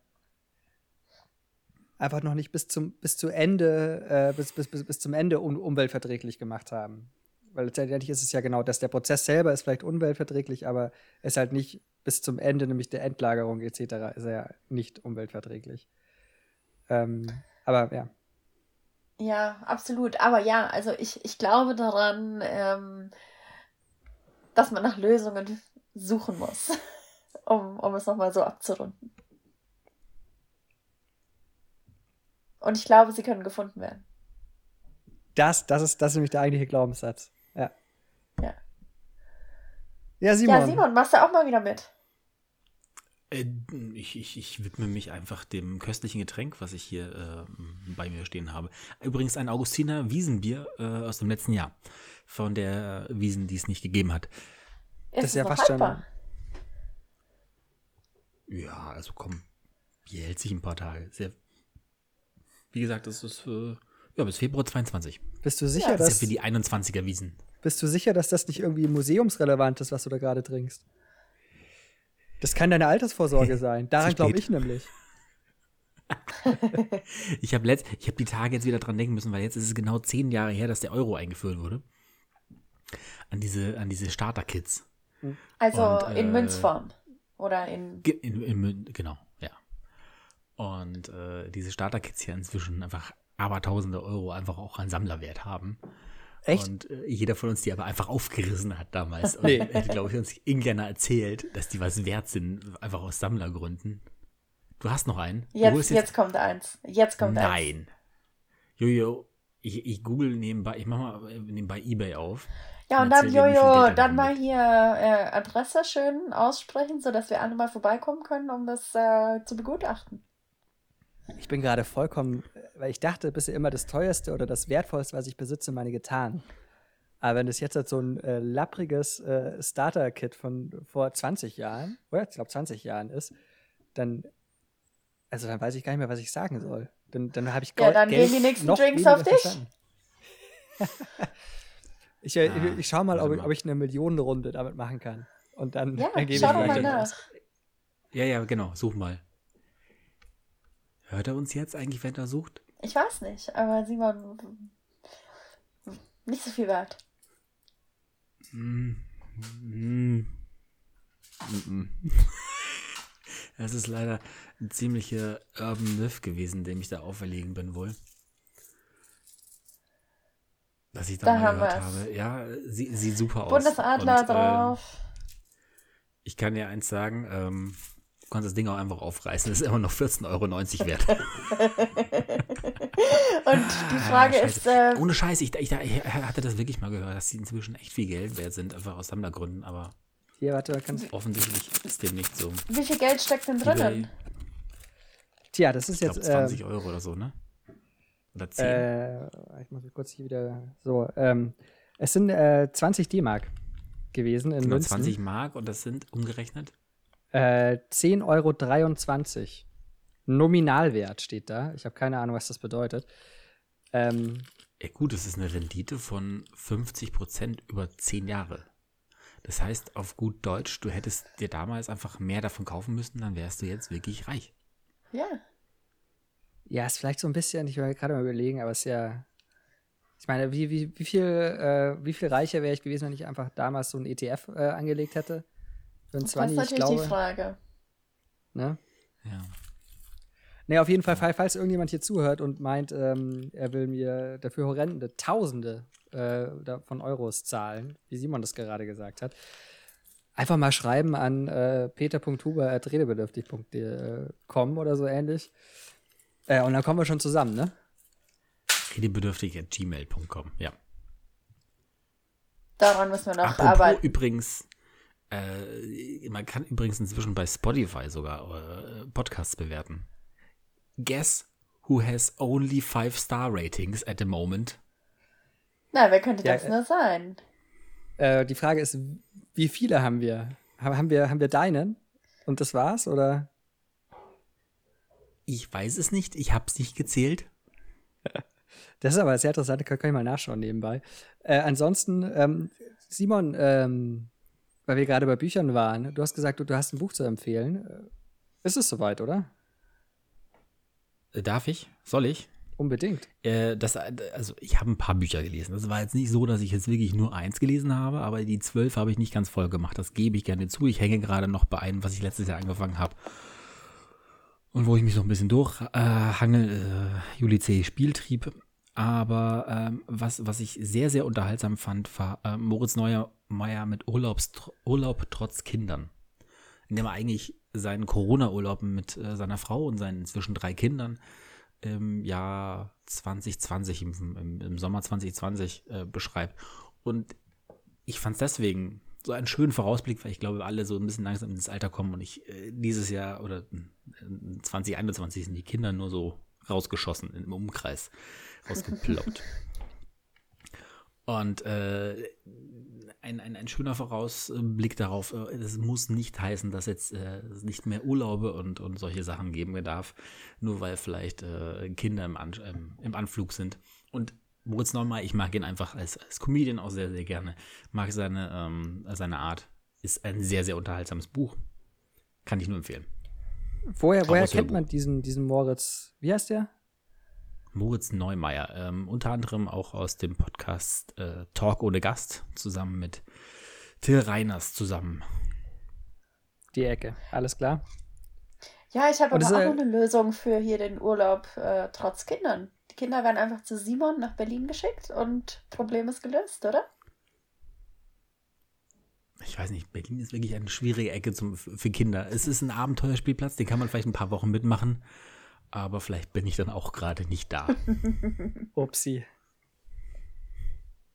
Ja, oder auch, äh, er, er hat schon Besuch, weil ich habe mich ja dieses Jahr auch einmal aufgemacht nach Berlin. Äh, war das zwar nur eine Nacht, aber äh, da hatte Simon leider schon Besuch und konnte mich nicht beherbergen.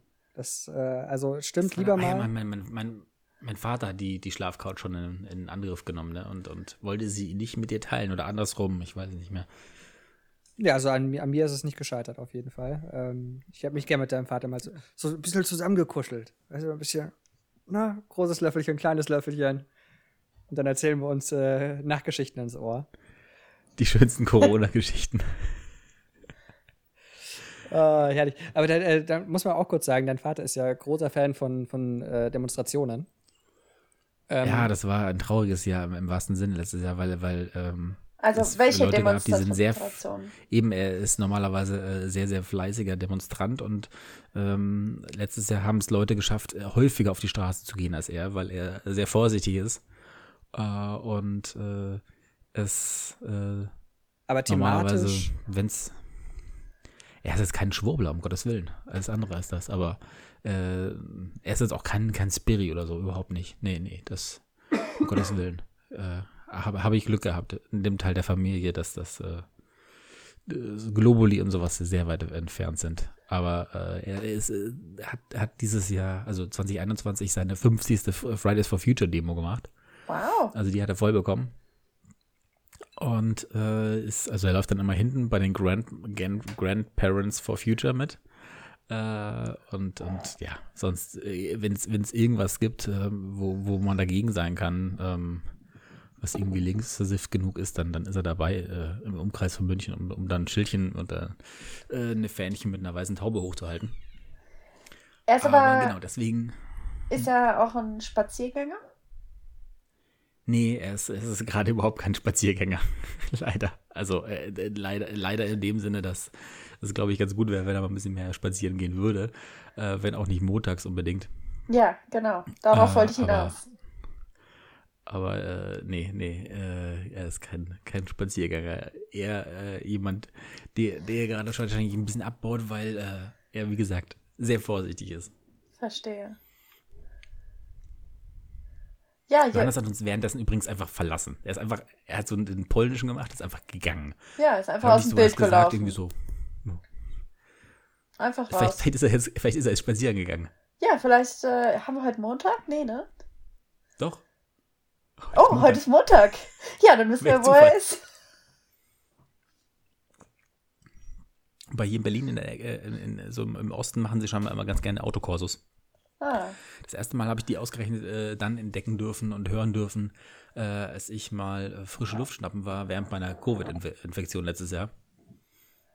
Das war so ein bisschen äh, sehr, sehr absurd, da auf dem Balkon zu stehen und zu hören, wie diese Vollidioten äh, meinten, äh, es reicht auf Meinungsfreiheit durch, durch Autohupen äh, ausnutzen zu können und zu wollen. Und währenddessen steht man auf dem Balkon und konnte nichts riechen. Gar nichts. Da lasse ich euch ja. kurz alleine und schon, schon sind wir beim absoluten Abschaum dieser Gesellschaft äh, angekommen. Ja, wundervoll. Äh, soll, soll ich noch mal gehen und ihr redet über die AfD? Dann hätten wir das auch äh, irgendwie abgehackt und ich müsste mich nicht aufregen. Weiß nicht, wir können auch, wir können auch ganz andere. Dann lass doch was ganz anderes machen. Dann äh, empfehle ich noch kurz ein Buch. Ich weiß nicht, auf wie viele Bücher, ich glaube, es waren auch nicht, auch nicht so viel, wie man sich mal vornimmt, aber ähm, über ein Buch habe ich schon geredet, das äh, ganz fantastisch ist. Ähm, Glaube ich zumindest, äh, dass ich äh, im August gelesen habe. Das war das äh, Buch, das ich vor, vor Bill Gates gelesen habe. Ich erinnere mich leider, ähm, oder vielleicht äh, spricht das auch für das Buch, das ich gleich empfehle, äh, an das Buch besser, wie an das von Bill Gates. Ähm, es ist ein Klassiker der, der feministischen Literatur tatsächlich. Ähm, 60er Jahre oder sowas, 70er Jahre. Äh, Marlene Haushofer, Die Wand. Ähm, spektakulär guter, ja, Abenteuer. Den hast du mir schon mal empfohlen. Survival-Roman. Ja, genau. Ich, äh, ich war mal auch, also ich meinte, ich hätte es schon mal angesprochen, aber das kann man auch noch mal äh, ansprechen, weil es ist einfach richtig starke Literatur und für alle, die ein bisschen Spaß haben wollen, ähm, relativ frisch gelesen, die ähm, ja, Auto, Autobiografie kann man nicht direkt sagen, aber es ist ein bisschen so angelegt, ähm, von Jim Carrey. Es beginnt als äh, Artbiografie und wird zu einem unglaublich absurden, abgefuckten, spacigen Fantasy-Bums. Und das macht äh, tatsächlich sehr, sehr viel Spaß, das zu lesen. Ähm, also äh, Jim Carrey, oh, wie heißt das? Name muss, muss, muss ich nachreichen, aber ist äh, ein sehr, sehr gutes Buch und zeigt mir wieder, dass äh, Jim Carrey einfach ein klasse äh, Künstler einfach ist. Und nicht nur so ein Typ von dick und doof, sondern äh, der ist einfach spektakulär gut. Äh, sowohl als Schauspieler als auch als, äh, als Maler. Er malt geile Dinge. Teilweise. Und er kann scheinbar auch schreiben. Also ähm, Jim Carrey, toller Typ, gutes Buch, das man im kommenden Jahr auch mal ruhig nachholen kann. Was kannst, äh, kannst du noch ähm, empfehlen, was man nachholen sollte? Ach ja, genau, Wo ganz kurz. Lili eingefroren? Das wirkt fast so, ne? Dass Lili gerade eingefroren ist. Nee, ich nee, bin hier. Jetzt bewegt sie sich. Nee, nee, was, was, was, was hast du noch, ähm, was man, was man äh, nachholen sollte dieses Jahr, wenn mal wieder ein Lockdown da ist? Puh, was sollte man nachholen? Was, gib mir mal zwei Minuten. Dann kann Jojo okay. nochmal. Dann, äh, ich, äh, ich, äh, ich, äh, ich liefere den Titel nach. Ähm, auf Deutsch heißt es äh, Memoiren und Falschinformationen. Äh, auf Englisch Memoirs and Misinformation. Ähm, und eigentlich ist mit dem Titel alles gesagt. Äh, und während Lilly noch überlegt, ähm, vielleicht deswegen, warum Jim Carrey auch so großartig ist, weil es, glaube ich, so ein Typ ist, der mit Identität unglaublich verrückt umgeht. Also ähm, ich glaube, ich weiß nicht, wer von euch die Netflix-Doku Jim and Andy gesehen hat, aber dass äh, Jim Carrey einfach, äh, sagen wir mal so, sehr in seinen Rollen aufgeht. Ähm, ist ja, glaube ich, äh, einigermaßen bekannt. Wenn nicht äh, unbedingt die Doku auf Netflix gucken, Jim and Andy über die, äh, ich glaube, da haben wir auch schon mal drüber geredet, über die äh, Dreharbeiten zu dem Film, als er Andy Kaufman äh, spielt und ihm vollkommen in diese Rolle aufgeht und äh, das so weit geht, dass die, ich glaube, die Schwester von, von dem damals dann schon verstorbenen äh, Comedian Andy Kaufman dann mit ihm äh, am Set steht und sie sich einfach unterhalten, als ob sie Geschwister wären so. Und äh, die Schwestern, glaube ich, auch sowas sagt wie, ja, es war unglaublich, mal wieder meinen Bruder zu sehen. Und es ist so da, holy fuck, was passiert hier eigentlich?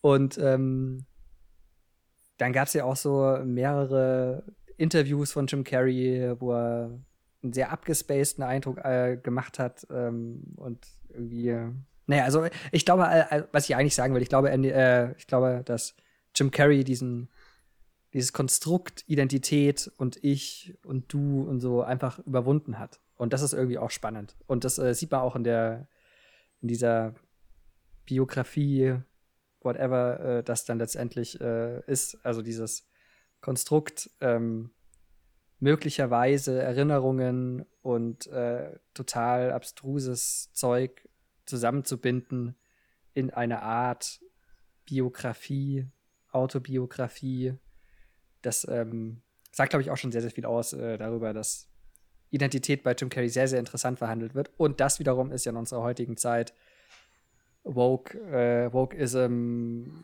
und all das, was, was das mit sich bringt, einfach auch ein extrem spannender Ansatz, wo ja überall und immer über Identität geredet wird. So, jetzt habe ich sehr, sehr lange geredet äh, und Lilie ist äh, wieder auferstanden und kann es vielleicht einen Tipp geben. Ja, ich muss zugeben, was ich jetzt gerade gemacht habe, während Johannes hier einen Monolog gehalten hat, ähm, habe ich doch mal mir die Buchempfehlungen 2021 angeschaut und habe festgestellt, ich kenne eigentlich gar keine davon. Ähm, ich weiß nicht, in welchem Genre ich hier gerade unterwegs war. Ich habe keine gekannt. Äh, liegt vielleicht Lies, auch. Aber, was steht denn drauf? Lies mal vor. So, ich lese mal vor, ne? Ja, ähm, gespannt, wie, wie, wie sie kennen, geschweige denn wahrscheinlich nicht gelesen. So. Safe nicht. Also, Moment. Muss ich gerade mal zu dem Link zurück, wo ich gerade war. 34 Gutbücher, die man gele gelesen haben muss in 2021. Zwang ist äh, immer Nummer gut. Eins. Wer, wer, hat das, wer hat das beurteilt? Wo steht das? Buchszene.de. Ah, okay. Klar. Weltliteratur, zitiert Weltliteratur. So. Fort. Erstes Buch Liebe in Zeiten des Hasses von Florian Iljes. Kennt das jemand? Weiter. Nicht gehört, aber auch gar keinen Bock. Also bei, bei, bei dem Titel. So, jene Nacht ist unser Schatten. Amy Gills. Hm. Nächster. Puh. Corona in der Seele von Klaus Koch und Udo Bär. Oh Gott, nächster. Wenn Bären baden von Ulla Meersmeier. Alter, Entschuldigung, das ist sicher, alles. Dass das seriöse Rangliste ist, machen wir weiter. So also, harter Bullshit. Es, es, es, wird nicht besser. Es wird nicht besser. Ähm, ja, ähm, dann kommt irgendwann mal Stephen King mit später. Ähm, weißt du, wann ich das lese? Später? Das lese ich später. oh Gott, ist der schlecht. Der, der ist schlecht. Der ist schlecht. Oh. Naja, also, ähm, ich ist das bücherszene.de, org oder ch? De. Ich habe die Seite gerade nebenbei äh, aufgeschlagen. Ich wollte mich mal ins Impressum reingucken, wem wir diese.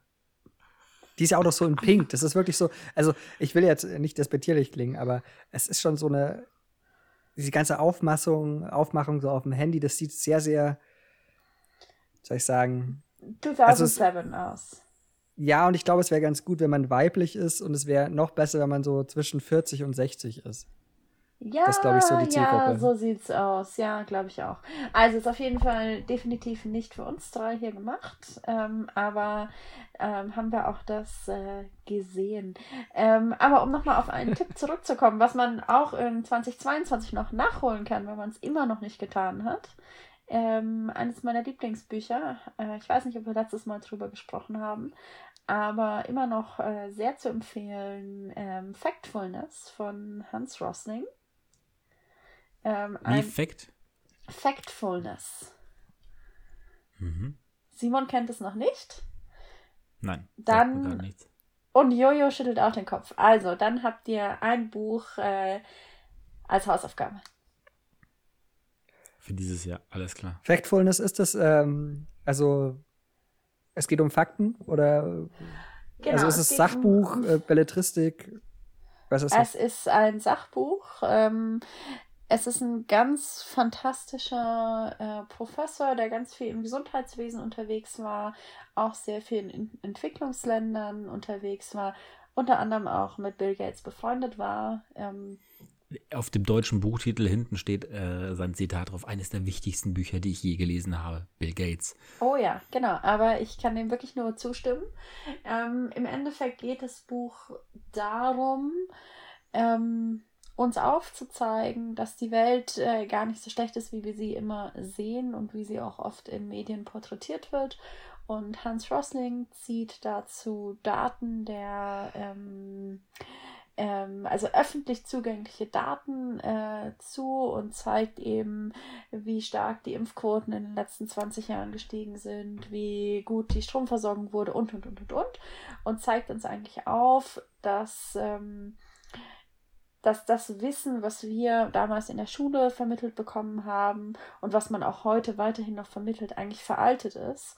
Und dass man auch wirklich den Fortschritt auf der Welt äh, betrachten sollte, anerkennen sollte und äh, nicht alles immer nur negativ sehen sollte.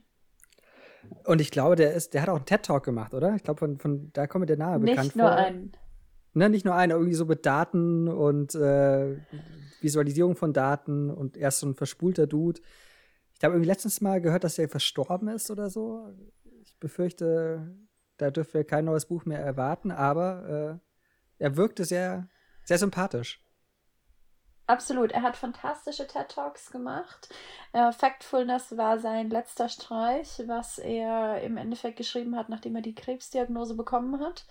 Ähm, und hat es gerade vor seinem Tod noch einigermaßen in eine Rohform bringen können, die dann, ich glaube, sein Sohn und seine Schwiegertochter ähm, weitergetrieben haben. Ähm, also leider haben wir, werden wir von ihm nichts mehr sehen, aber die TED Talks sind absolut ähm, empfehlenswert.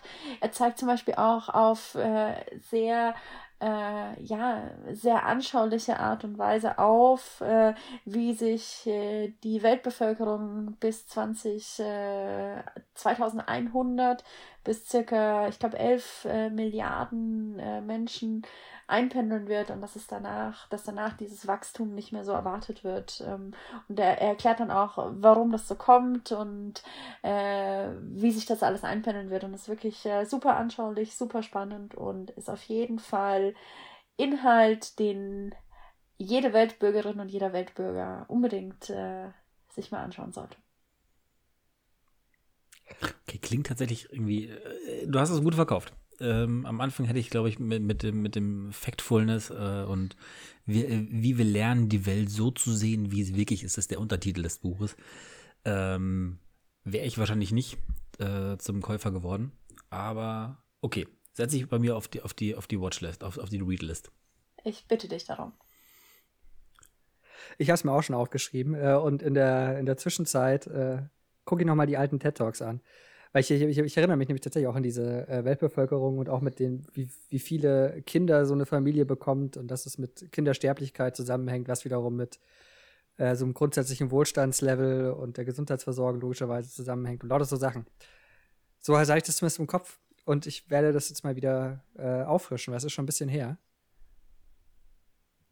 Ja, um, um da die Story ganz kurz zu machen, ähm, und ich, also ich finde es einfach super spannend.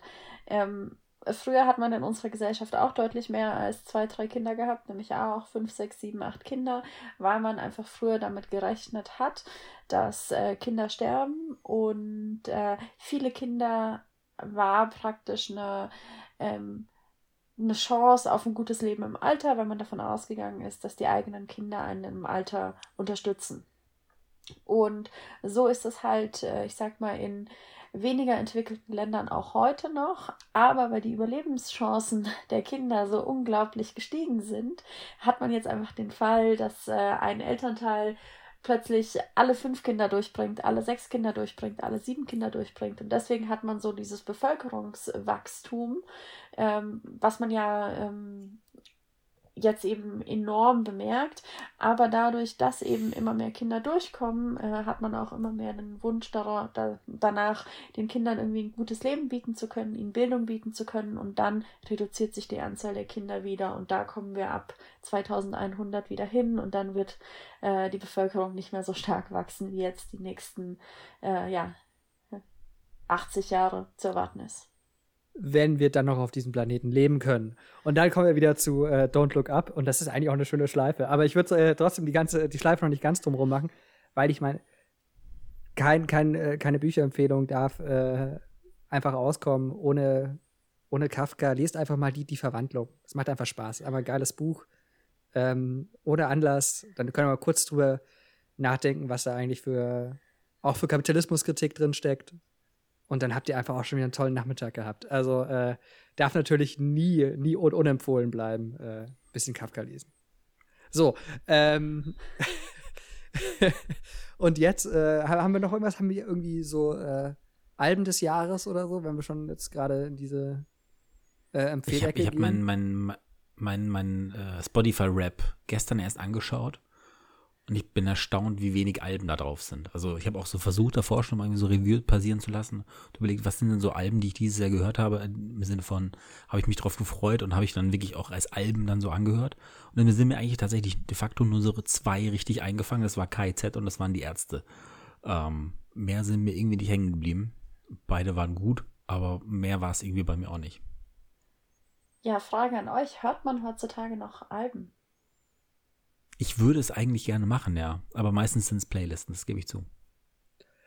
Ja, um mich selber dazu zu zwingen, tatsächlich äh, auch mal Alben ab und an zu hören, habe ich ja einen Plattenspieler. Äh, was aber auch bedeutet, dass man, oder ich zumindest, so die ganzen neueren Sachen auch eher digital äh, ja, höre und dann äh, so alte Klassiker ähm, dann eher äh, per, per Platte. Da kann man dich einfach, ach, keine Ahnung ist jetzt auch schon, ich, ich, ich habe gerade schon so einen Kafka-Nerd äh, rumgelassen, aber ähm, dann ist eh schon egal. Ähm, was zum Beispiel, wenn ihr auch nur ansatzweise auf ein bisschen Jazz steht und ein Saxophon irgendwie ganz okay findet, ähm, John Coltrane, einfach was der so zwischen, oder in den 70ern, so um die 70er rum, glaube ich, müsste das gewesen sein, äh, rausgelassen hat. Das ist schon, ist schon geil. Und ähm, einfach anfangen mit ähm, My Favorite Things. Da habt ihr auch mal wieder ein Album gehört. Ich würde das tatsächlich nutzen, weil es eher so ein bisschen darum geht, erwachsen zu werden und sich hm. alt zu fühlen. Ja, ja. Würde ich diese Überleitung aufnehmen. Ich fühle mich weil sehr ich das alt. merke immer mehr bei, bei Filmen oder bei Serien, dass ich ähm, die insofern anders schaue, dass ich ähm, emotionaler berührt bin immer mehr. Und mir wurde gesagt, dass das passiert eigentlich erst, wenn man Kinder hat und so, dass man dann äh, schneller mal äh, ein feuchtes Auge hat und so. Und ich merke das aber bei Filmen und Serien tatsächlich, dass ich, dass ich viel näher emotionaler berührt bin von diesen Filmen, als das früher der Fall war. Entweder sind die Filme und Serien besser oder ich bin, ich weiß nicht, du, du hast eine These gerade durch die Meldung, Johannes? Ja, ja, habe ich, habe ich. Also ich, ich habe ich hab zwei, also zwei Dinge habe ich gehört. Erstens, dass man das vor allem irgendwie auch so auch auf schlechte Filme überträgt, äh, wenn man Kinder, dass man nicht damit Kindesmissbrauch, Kindermord etc. hören kann oder sehen kann, das verstehe ich sehr mhm. gut. Und ich glaube, dass Klar. diese allgemeine Sentimentalität äh, darauf zurückzuführen ist, dass man einfach nicht mehr schläft. Also so als frisch, frisches Elternteil schläfst du einfach nicht mehr. Vergiss es. Aber das trifft ja auf mich noch nicht zu. Ja, deswegen, deswegen wollte ich, deswegen wollte ich meine Frage anschließen. Hast du denn gut geschlafen im letzten Jahr? Meistens ja. Ja, gut, okay. Meistens habe ich sehr, sehr gut geschlafen. Äh, da, da, da, sind keine Neuigkeiten gerade zu erwarten, nein. Aber äh, mir ist das letztens erst wieder aufgefallen, jetzt die Tage, als ich ähm, Afterlife angefangen habe. Ähm, eine Serie ähm, umgeschrieben und gespielt und inszeniert von Ricky Gervais. Äh, sind zwei Staffeln raus, die nächste kommt, glaube ich, die dritte jetzt in, im Februar oder so raus. Ähm, es geht im Prinzip darum, dass er seine Frau verloren hat und ähm, sie hat ein paar Videobotschaften aufgenommen. Er versucht zurück in sein Leben zu kommen, lebt in einem kleinen äh, britischen Dorf und äh, sein Chef ist gleichzeitig der Bruder seiner, seiner verstorbenen Frau. Und es ist, ich habe wirklich noch nichts gehabt in der Form, ähm, es erinnert natürlich sehr an, an die Serie Mapa, die es in Deutschland auch gab, die auch wirklich herzzerreißend und super süßes äh, gab es bei Join und ich glaube auch im ZDF äh, ähnliche Situation, da da eben noch ein, ein, ein ähm, sehr junger Vater äh, gerade seine Partnerin kurz nach der Geburt verloren hat und den, äh, das Kind jetzt alleine aufziehen muss und das halt eine, eine ähm, ja, Dramedy, also es, oder äh, sehr, sehr traurig, aber auch sehr lustig irgendwie ist. Und Afterlife ist da absolute Königsdisziplin. Ich glaube, ich habe wirklich äh, teilweise, also die, ich fand sie so anstrengend, diese Serie, weil ich fast jede Folge zweimal hätte heulen können und dazwischen mich totgelacht habe. Ohne Witz. Ähm, das, das war ein, ein emotionaler Ritt, äh, äh den ich sehr, sehr krass fand. Und äh, äh, aber eine hervorragende Serie. Macht unglaublich viel Spaß. Du siehst mich nicken, das ist spektakulär gut, ja.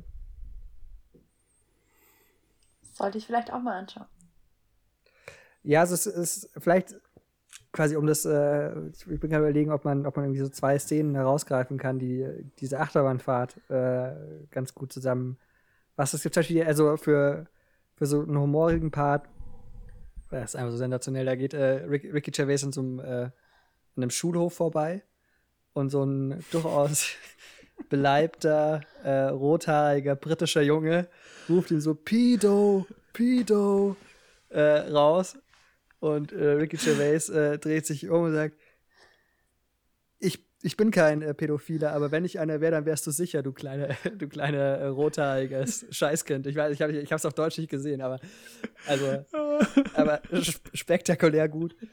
Und ähm, ja, ich glaube, also und diese andere Seite ist, glaube ich, schon, wenn man äh, ja einfach wenn diese alten Videos sieht und äh, man muss ja quasi auch noch und das ist ja dann die große oder der der der der, der, der Charakter ist ja anfangs so angelegt, dass er jetzt halt eine neue Superpower hat und die ist einfach, äh, dass ihn nichts mehr interessiert. Es ist ihm alles scheißegal. Und daraus ergibt sich ja ähm, große Comedy und großes Drama und natürlich auch eine Charakterentwicklung, die dann ein bisschen vorhersehbar ist, aber es macht trotzdem extrem viel Spaß. Ja, gucken. Afterlife. Afterlife.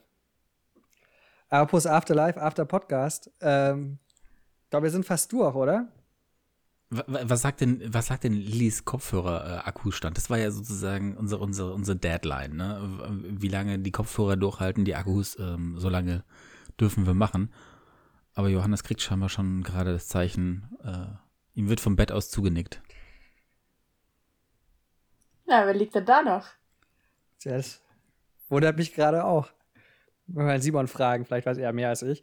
Aber ähm, äh, ja, äh, ja, ja, habt ihr noch was? Also meine, meine Frage, doch, ja, ich, ich hätte noch eine, eine Frage und zwar, was habt ihr im letzten Jahr gelernt?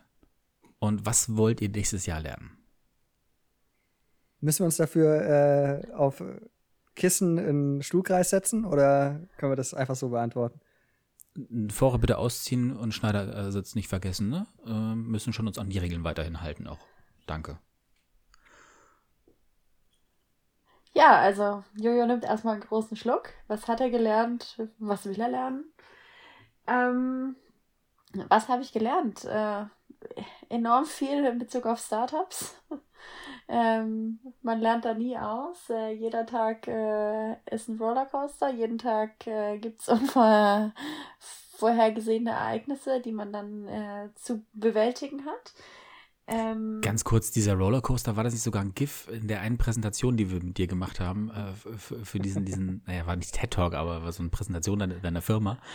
Äh, und, und war da nicht Rollercoaster sogar eins, eins der GIFs, die wir da eingebaut haben? Ja, natürlich. Ja. Äh, ja. Genau. Nee, ein TED Talk war es nicht. Äh, Soweit sind wir noch nicht. Äh, ich ich gebe dann Bescheid, wenn ihr mir beim, beim nächsten TED Talk äh, helfen müsst. Ne? Unbedingt. Ähm, genau. Aber wo hast du die, eigentlich, das wäre tatsächlich eine Frage gewesen in Bezug auf Lernen und an dich noch. Ähm, weil das ist jetzt nichts, mit dem du auch aus dem Studium klassischerweise rausgekommen bist. Also diese nicht nur dieser äh, Jargon, ähm, in dem man dann spricht, ich glaube, da kommt man durch die Kreise, in dem man ist irgendwie dann ein bisschen automatisch rein, äh, durch in die Begrifflichkeiten, aber tatsächlich dieses ganze Verständnis, was ja durchaus ein sehr also du bist eigentlich äh, ja doch irgendwie damit gestartet, eigentlich eine, eine, eine nicht, nicht, nicht unbedingt eine Geschäftsidee, aber eine Vision zu haben, was, was als Firma, als, als für euch, was, was, was so Sinn macht. Aber ich glaube kaum, dass du dir vorstellen konntest, ähm, wie dein Business-Tag dann normalerweise aussieht, nämlich neun Stunden irgendwelche Talks zu halten, irgendwelche welche, äh, Meetings abzuhalten. Nimmst du Coachings, also um, um, um dich da weiterzubilden oder wie, wie kommst du dahin? Sprechen wir jetzt in Wissen in Bezug auf, äh, ich sag mal, den Energiesektor oder jetzt wirklich in Bezug auf Startups? Wie gründet man ein Unternehmen? Wie macht man ein Unternehmen groß? Vor allem zweiteres, aber gerne auch erstes. Gut, also ersteres äh, konnte ich natürlich viel in meinem PhD mitnehmen und da kann ich jetzt auch viel Wissen aufbauen. Ich muss aber auch wirklich sagen, also ähm, vieles, äh, vieles von dem Wissen, was ich mir jetzt in den letzten Jahren angeeignet habe, fasst zum Beispiel Bill Gates sehr gut zusammen in Bezug auf Energieversorgung. Also wirklich sehr gutes Buch. Ähm, aber ja, wie man ein Startup gründet, äh, ganz viel Learning by Doing. Und ich glaube, äh, das ist genau das, was die, was die Reise so spannend macht. Also du musst das einfach machen, weil wenn du es nicht machst, es macht keiner für dich. Ähm, es fängt an damit, wie gründe ich eine Firma, wie zahle ich Löhne aus, äh, welche Steuern muss ich bezahlen. Ähm, ist natürlich in jedem Land ein bisschen anders, aber da, da wächst man irgendwie rein. In der Schweiz zahlt man bekanntlicherweise keine Steuern. Genau, wir zahlen überhaupt keine Steuern hier und Löhne zahlen wir auch nicht, ne? Ähm, nee, da nee, hat man also, Anwälte für. Genau, das machen alles, das, das sorgt man, sorgt man alles aus. Eigentlich muss ich ja gar nichts mehr machen, ne? So, so ist ja sonntags geht, man, sonntags geht man ja auch eigentlich dann immer erst zum Fluss und dann holt man sich da einen Goldbahn aus dem Wasser und dann geht man wieder zurück und brät sich den und so. Nee, falsch. Äh, das, das Geld fällt einfach vom Himmel. Ich muss doch nicht zum Fluss gehen, ne? Also. Don't look up. Einfach Don't, nicht, nicht just look down. Einfach, Einfach nur eine Hand über den Kopf halten.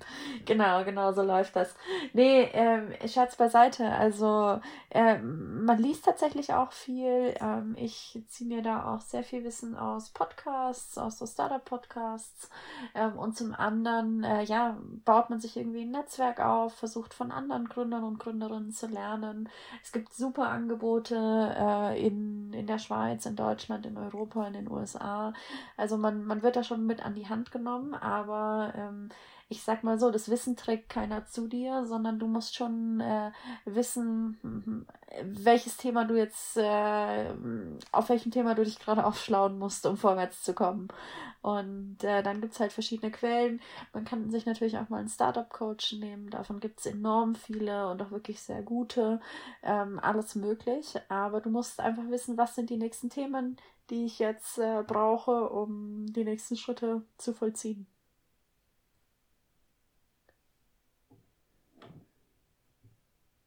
Und dann, was hast du gelernt? Ja. Äh, gar nicht mal nur auf, auf, ähm, auf Startup bezogen, aber ähm, weiß nicht, ich kann immer noch kein Brot backen, habe ich letztes Jahr gemerkt. Ja, das habe ich zum Beispiel gelernt. Ich habe ja letztes Jahr mit Sauerteig angefangen, ja, vorletztes Jahr, 2020, wie jeder äh, während Corona. Ähm, ich mache es immer noch und ich mache es enorm gerne und äh, es wurde auch perfektioniert. Geil. Also die Brotproduktion läuft. Äh, wir sind ja jetzt hier zwei Wochen in den Bergen. Äh, wir haben noch kein einziges Mal Brot gekauft, sondern hier wird äh, der Ofen angeschürt und äh, die Brote reingeschossen, wie man ja so sagt. Geil. Du hast ja sozusagen, wie, wie, sagt man nochmal, der, ähm, wie nennt man noch Heinrich oder nee? Wie nennt man sein, sein, äh, diese Spitzname für, für einen Sauerteig? Nein, nein, nein, nicht Heinrich, warte. Ah. Auch nicht Walter. Hermann, der Hermann ist es. Hermann, genau. Du hast den Hermann einfach äh, ähm, eingepackt äh, zwischen, den, zwischen den Skischuhen und. Ja, da, da müssen wir jetzt genau sein. Ne? Der, der Hermann ist ja so ein süßlicher Teig, den man für Kuchen verwendet. Und der Sauerteig, äh, der, der macht hier die guten Brote. Aber der wurde mit ins Auto gepackt, ja. Geil. Geil.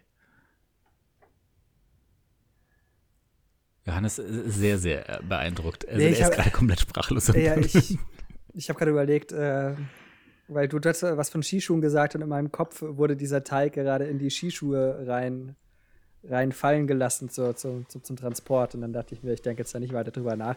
Aber ich, äh, ich kann dir sagen, was ich gelernt habe in diesem Jahr.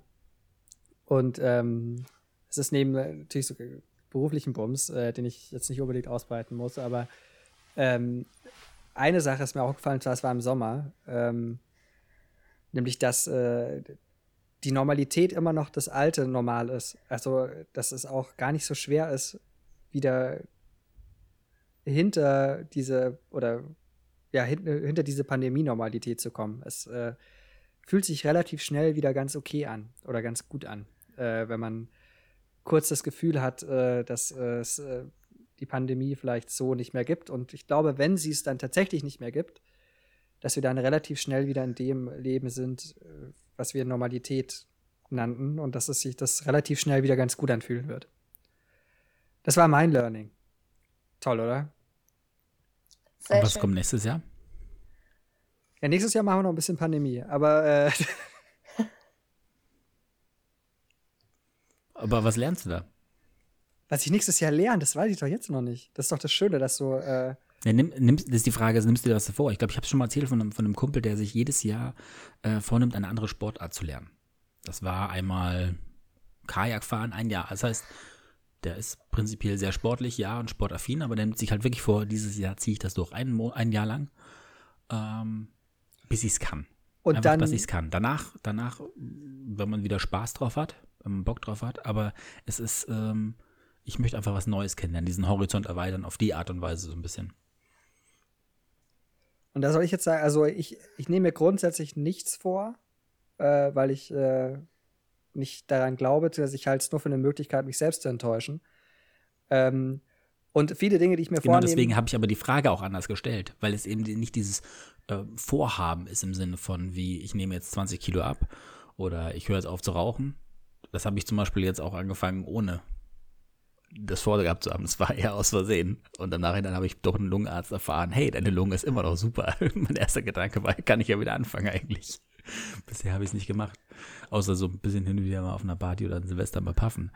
Ähm, aber das sind Sachen, die ich, die ich, auf die ich ja, also deswegen sage ich, was, was möchte ich lernen, weil das irgendwie so ein anderer Antrieb ist, ähm, wo man Bock drauf hat und nicht so ein gezwungenes Vorhaben, so wie abnehmen und, und, nicht rauchen. Das sind immer so Sachen, die, die man, oh, das, das ist kein, das kannst du mir nicht erzählen, weil wenn du Bock drauf hättest, dann, dann hättest du sie schon längst gemacht. Im Sinne von, was möchtest du gerne lernen, war eher der, Bezug darauf, das, natürlich, das kannst du auch nächstes Jahr machen. Und aber was, was merkst du gerade ist so für dich auf deinem Horizont spannendest, weil du denkst, da würde ich mich gerne weiterentwickeln?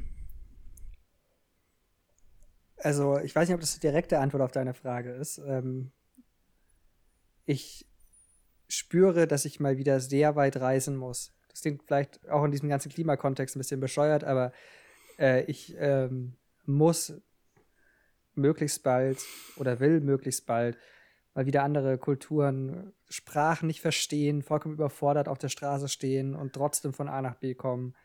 Ähm, sich irgendwie zwei, drei Höflichkeitsworte drauf schaffen und damit möglichst weit äh, durch so ein Land durchkommen. Ähm, all das würde, hätte ich sehr, sehr viel Bock drauf, mal wieder ähm, im kommenden Jahr. Es wird die Frage sein, ob es möglich ist. Ich ähm, würde nicht so weit gehen, dass ich es mir vornehme, weil es ist ja überhaupt nicht in meiner Hand. Aber das würde ich gerne wieder lernen, so diese Überforderung einer, einer, einer weiten Reise. Das nehme ich mal als schöne Überleitung, weil das habe ich tatsächlich, also das wäre auch eine der Fragen gewesen, ähm, ähm, umformuliert so, was sind zum Beispiel ein Reiseziel, aber das ist ein bisschen sehr so, naja, who knows. Ähm, ich sage mal so, ich habe gebucht, Mitte Februar geht es nach Mexiko und äh, das ist meine Überleitung äh, zu dir, Lili, weil ich erinnere mich an eine Mexiko-Story, eine Anekdote ähm, im Auto, äh, die man äh, sich vielleicht auch, die, die ich vielleicht vorher nochmal gehört haben sollte, also kleine Warnung, was man, was man beachten muss im Mexiko-Urlaub.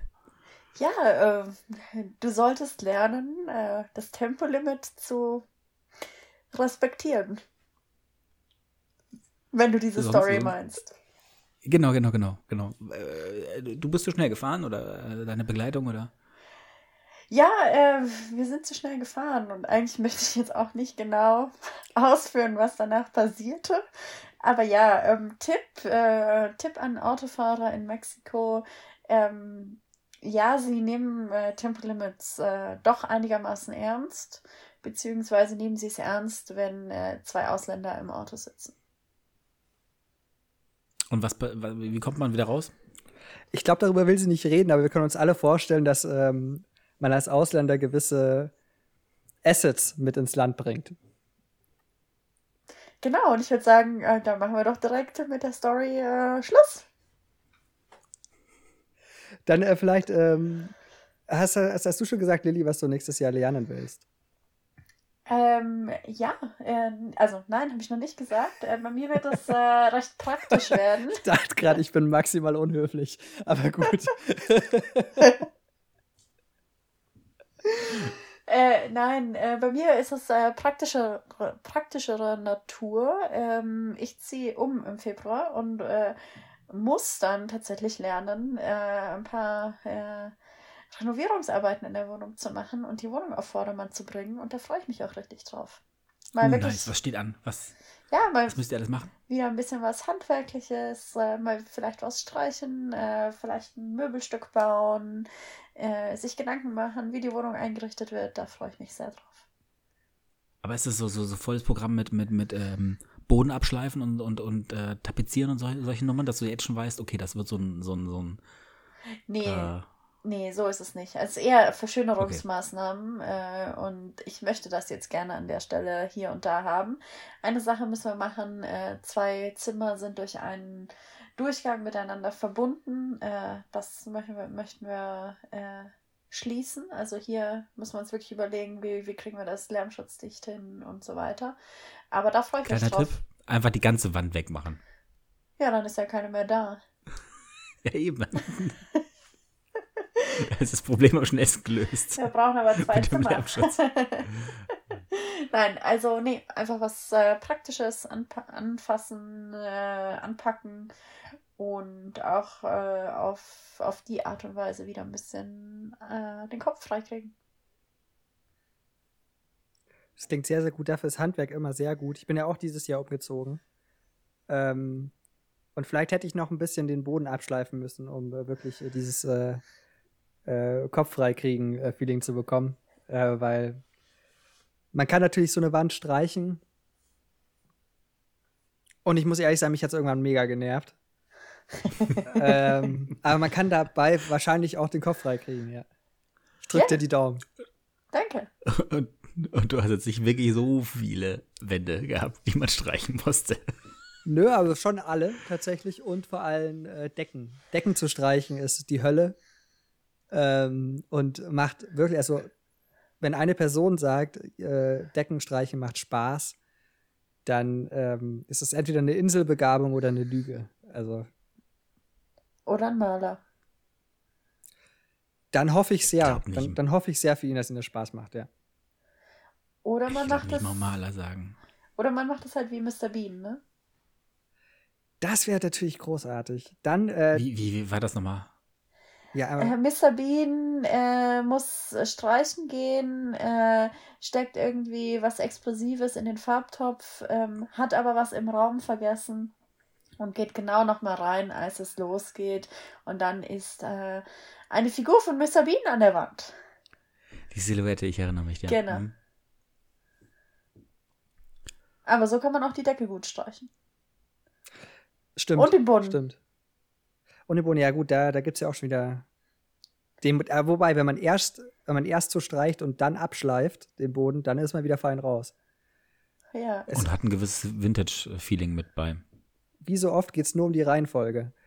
Ähm, ist die Frage, ob wir damit diesen äh, Podcast jetzt beschließen wollen, äh, weil nach 2021 kommt natürlich 2022 und nach 2022 kommt 2023 und so weiter und so fort. Das ist alles eine Frage der Reihenfolge. In diesem Sinn sage ich schon mal, ähm, guten Start ins Jahr, bleibt gesund, bleibt vernünftig und ähm, ja, bitteschön, Simon, du hast dich gerade gemeldet. Ja, ich habe ich hab einen, ähnlichen, einen ähnlichen Satz letztes Jahr gehört und äh, der war so hingegen, irgendwann ist einfach halt auch wieder Winterschlussverkauf und irgendwann ist dann wieder Sommerschlussverkauf und ist egal, was kommt, aber irgendwann ist halt wieder Schussverkauf und Irgendwann ist wieder Weihnachten und es geht eh immer irgendwie weiter. Und damit würde ich es auch einfach belassen. Ich würde sagen, tschüss, bis nächstes Jahr. Und die letzten Worte hat unsere wunderbare Gästin. und hoffentlich auch bis nächstes Jahr.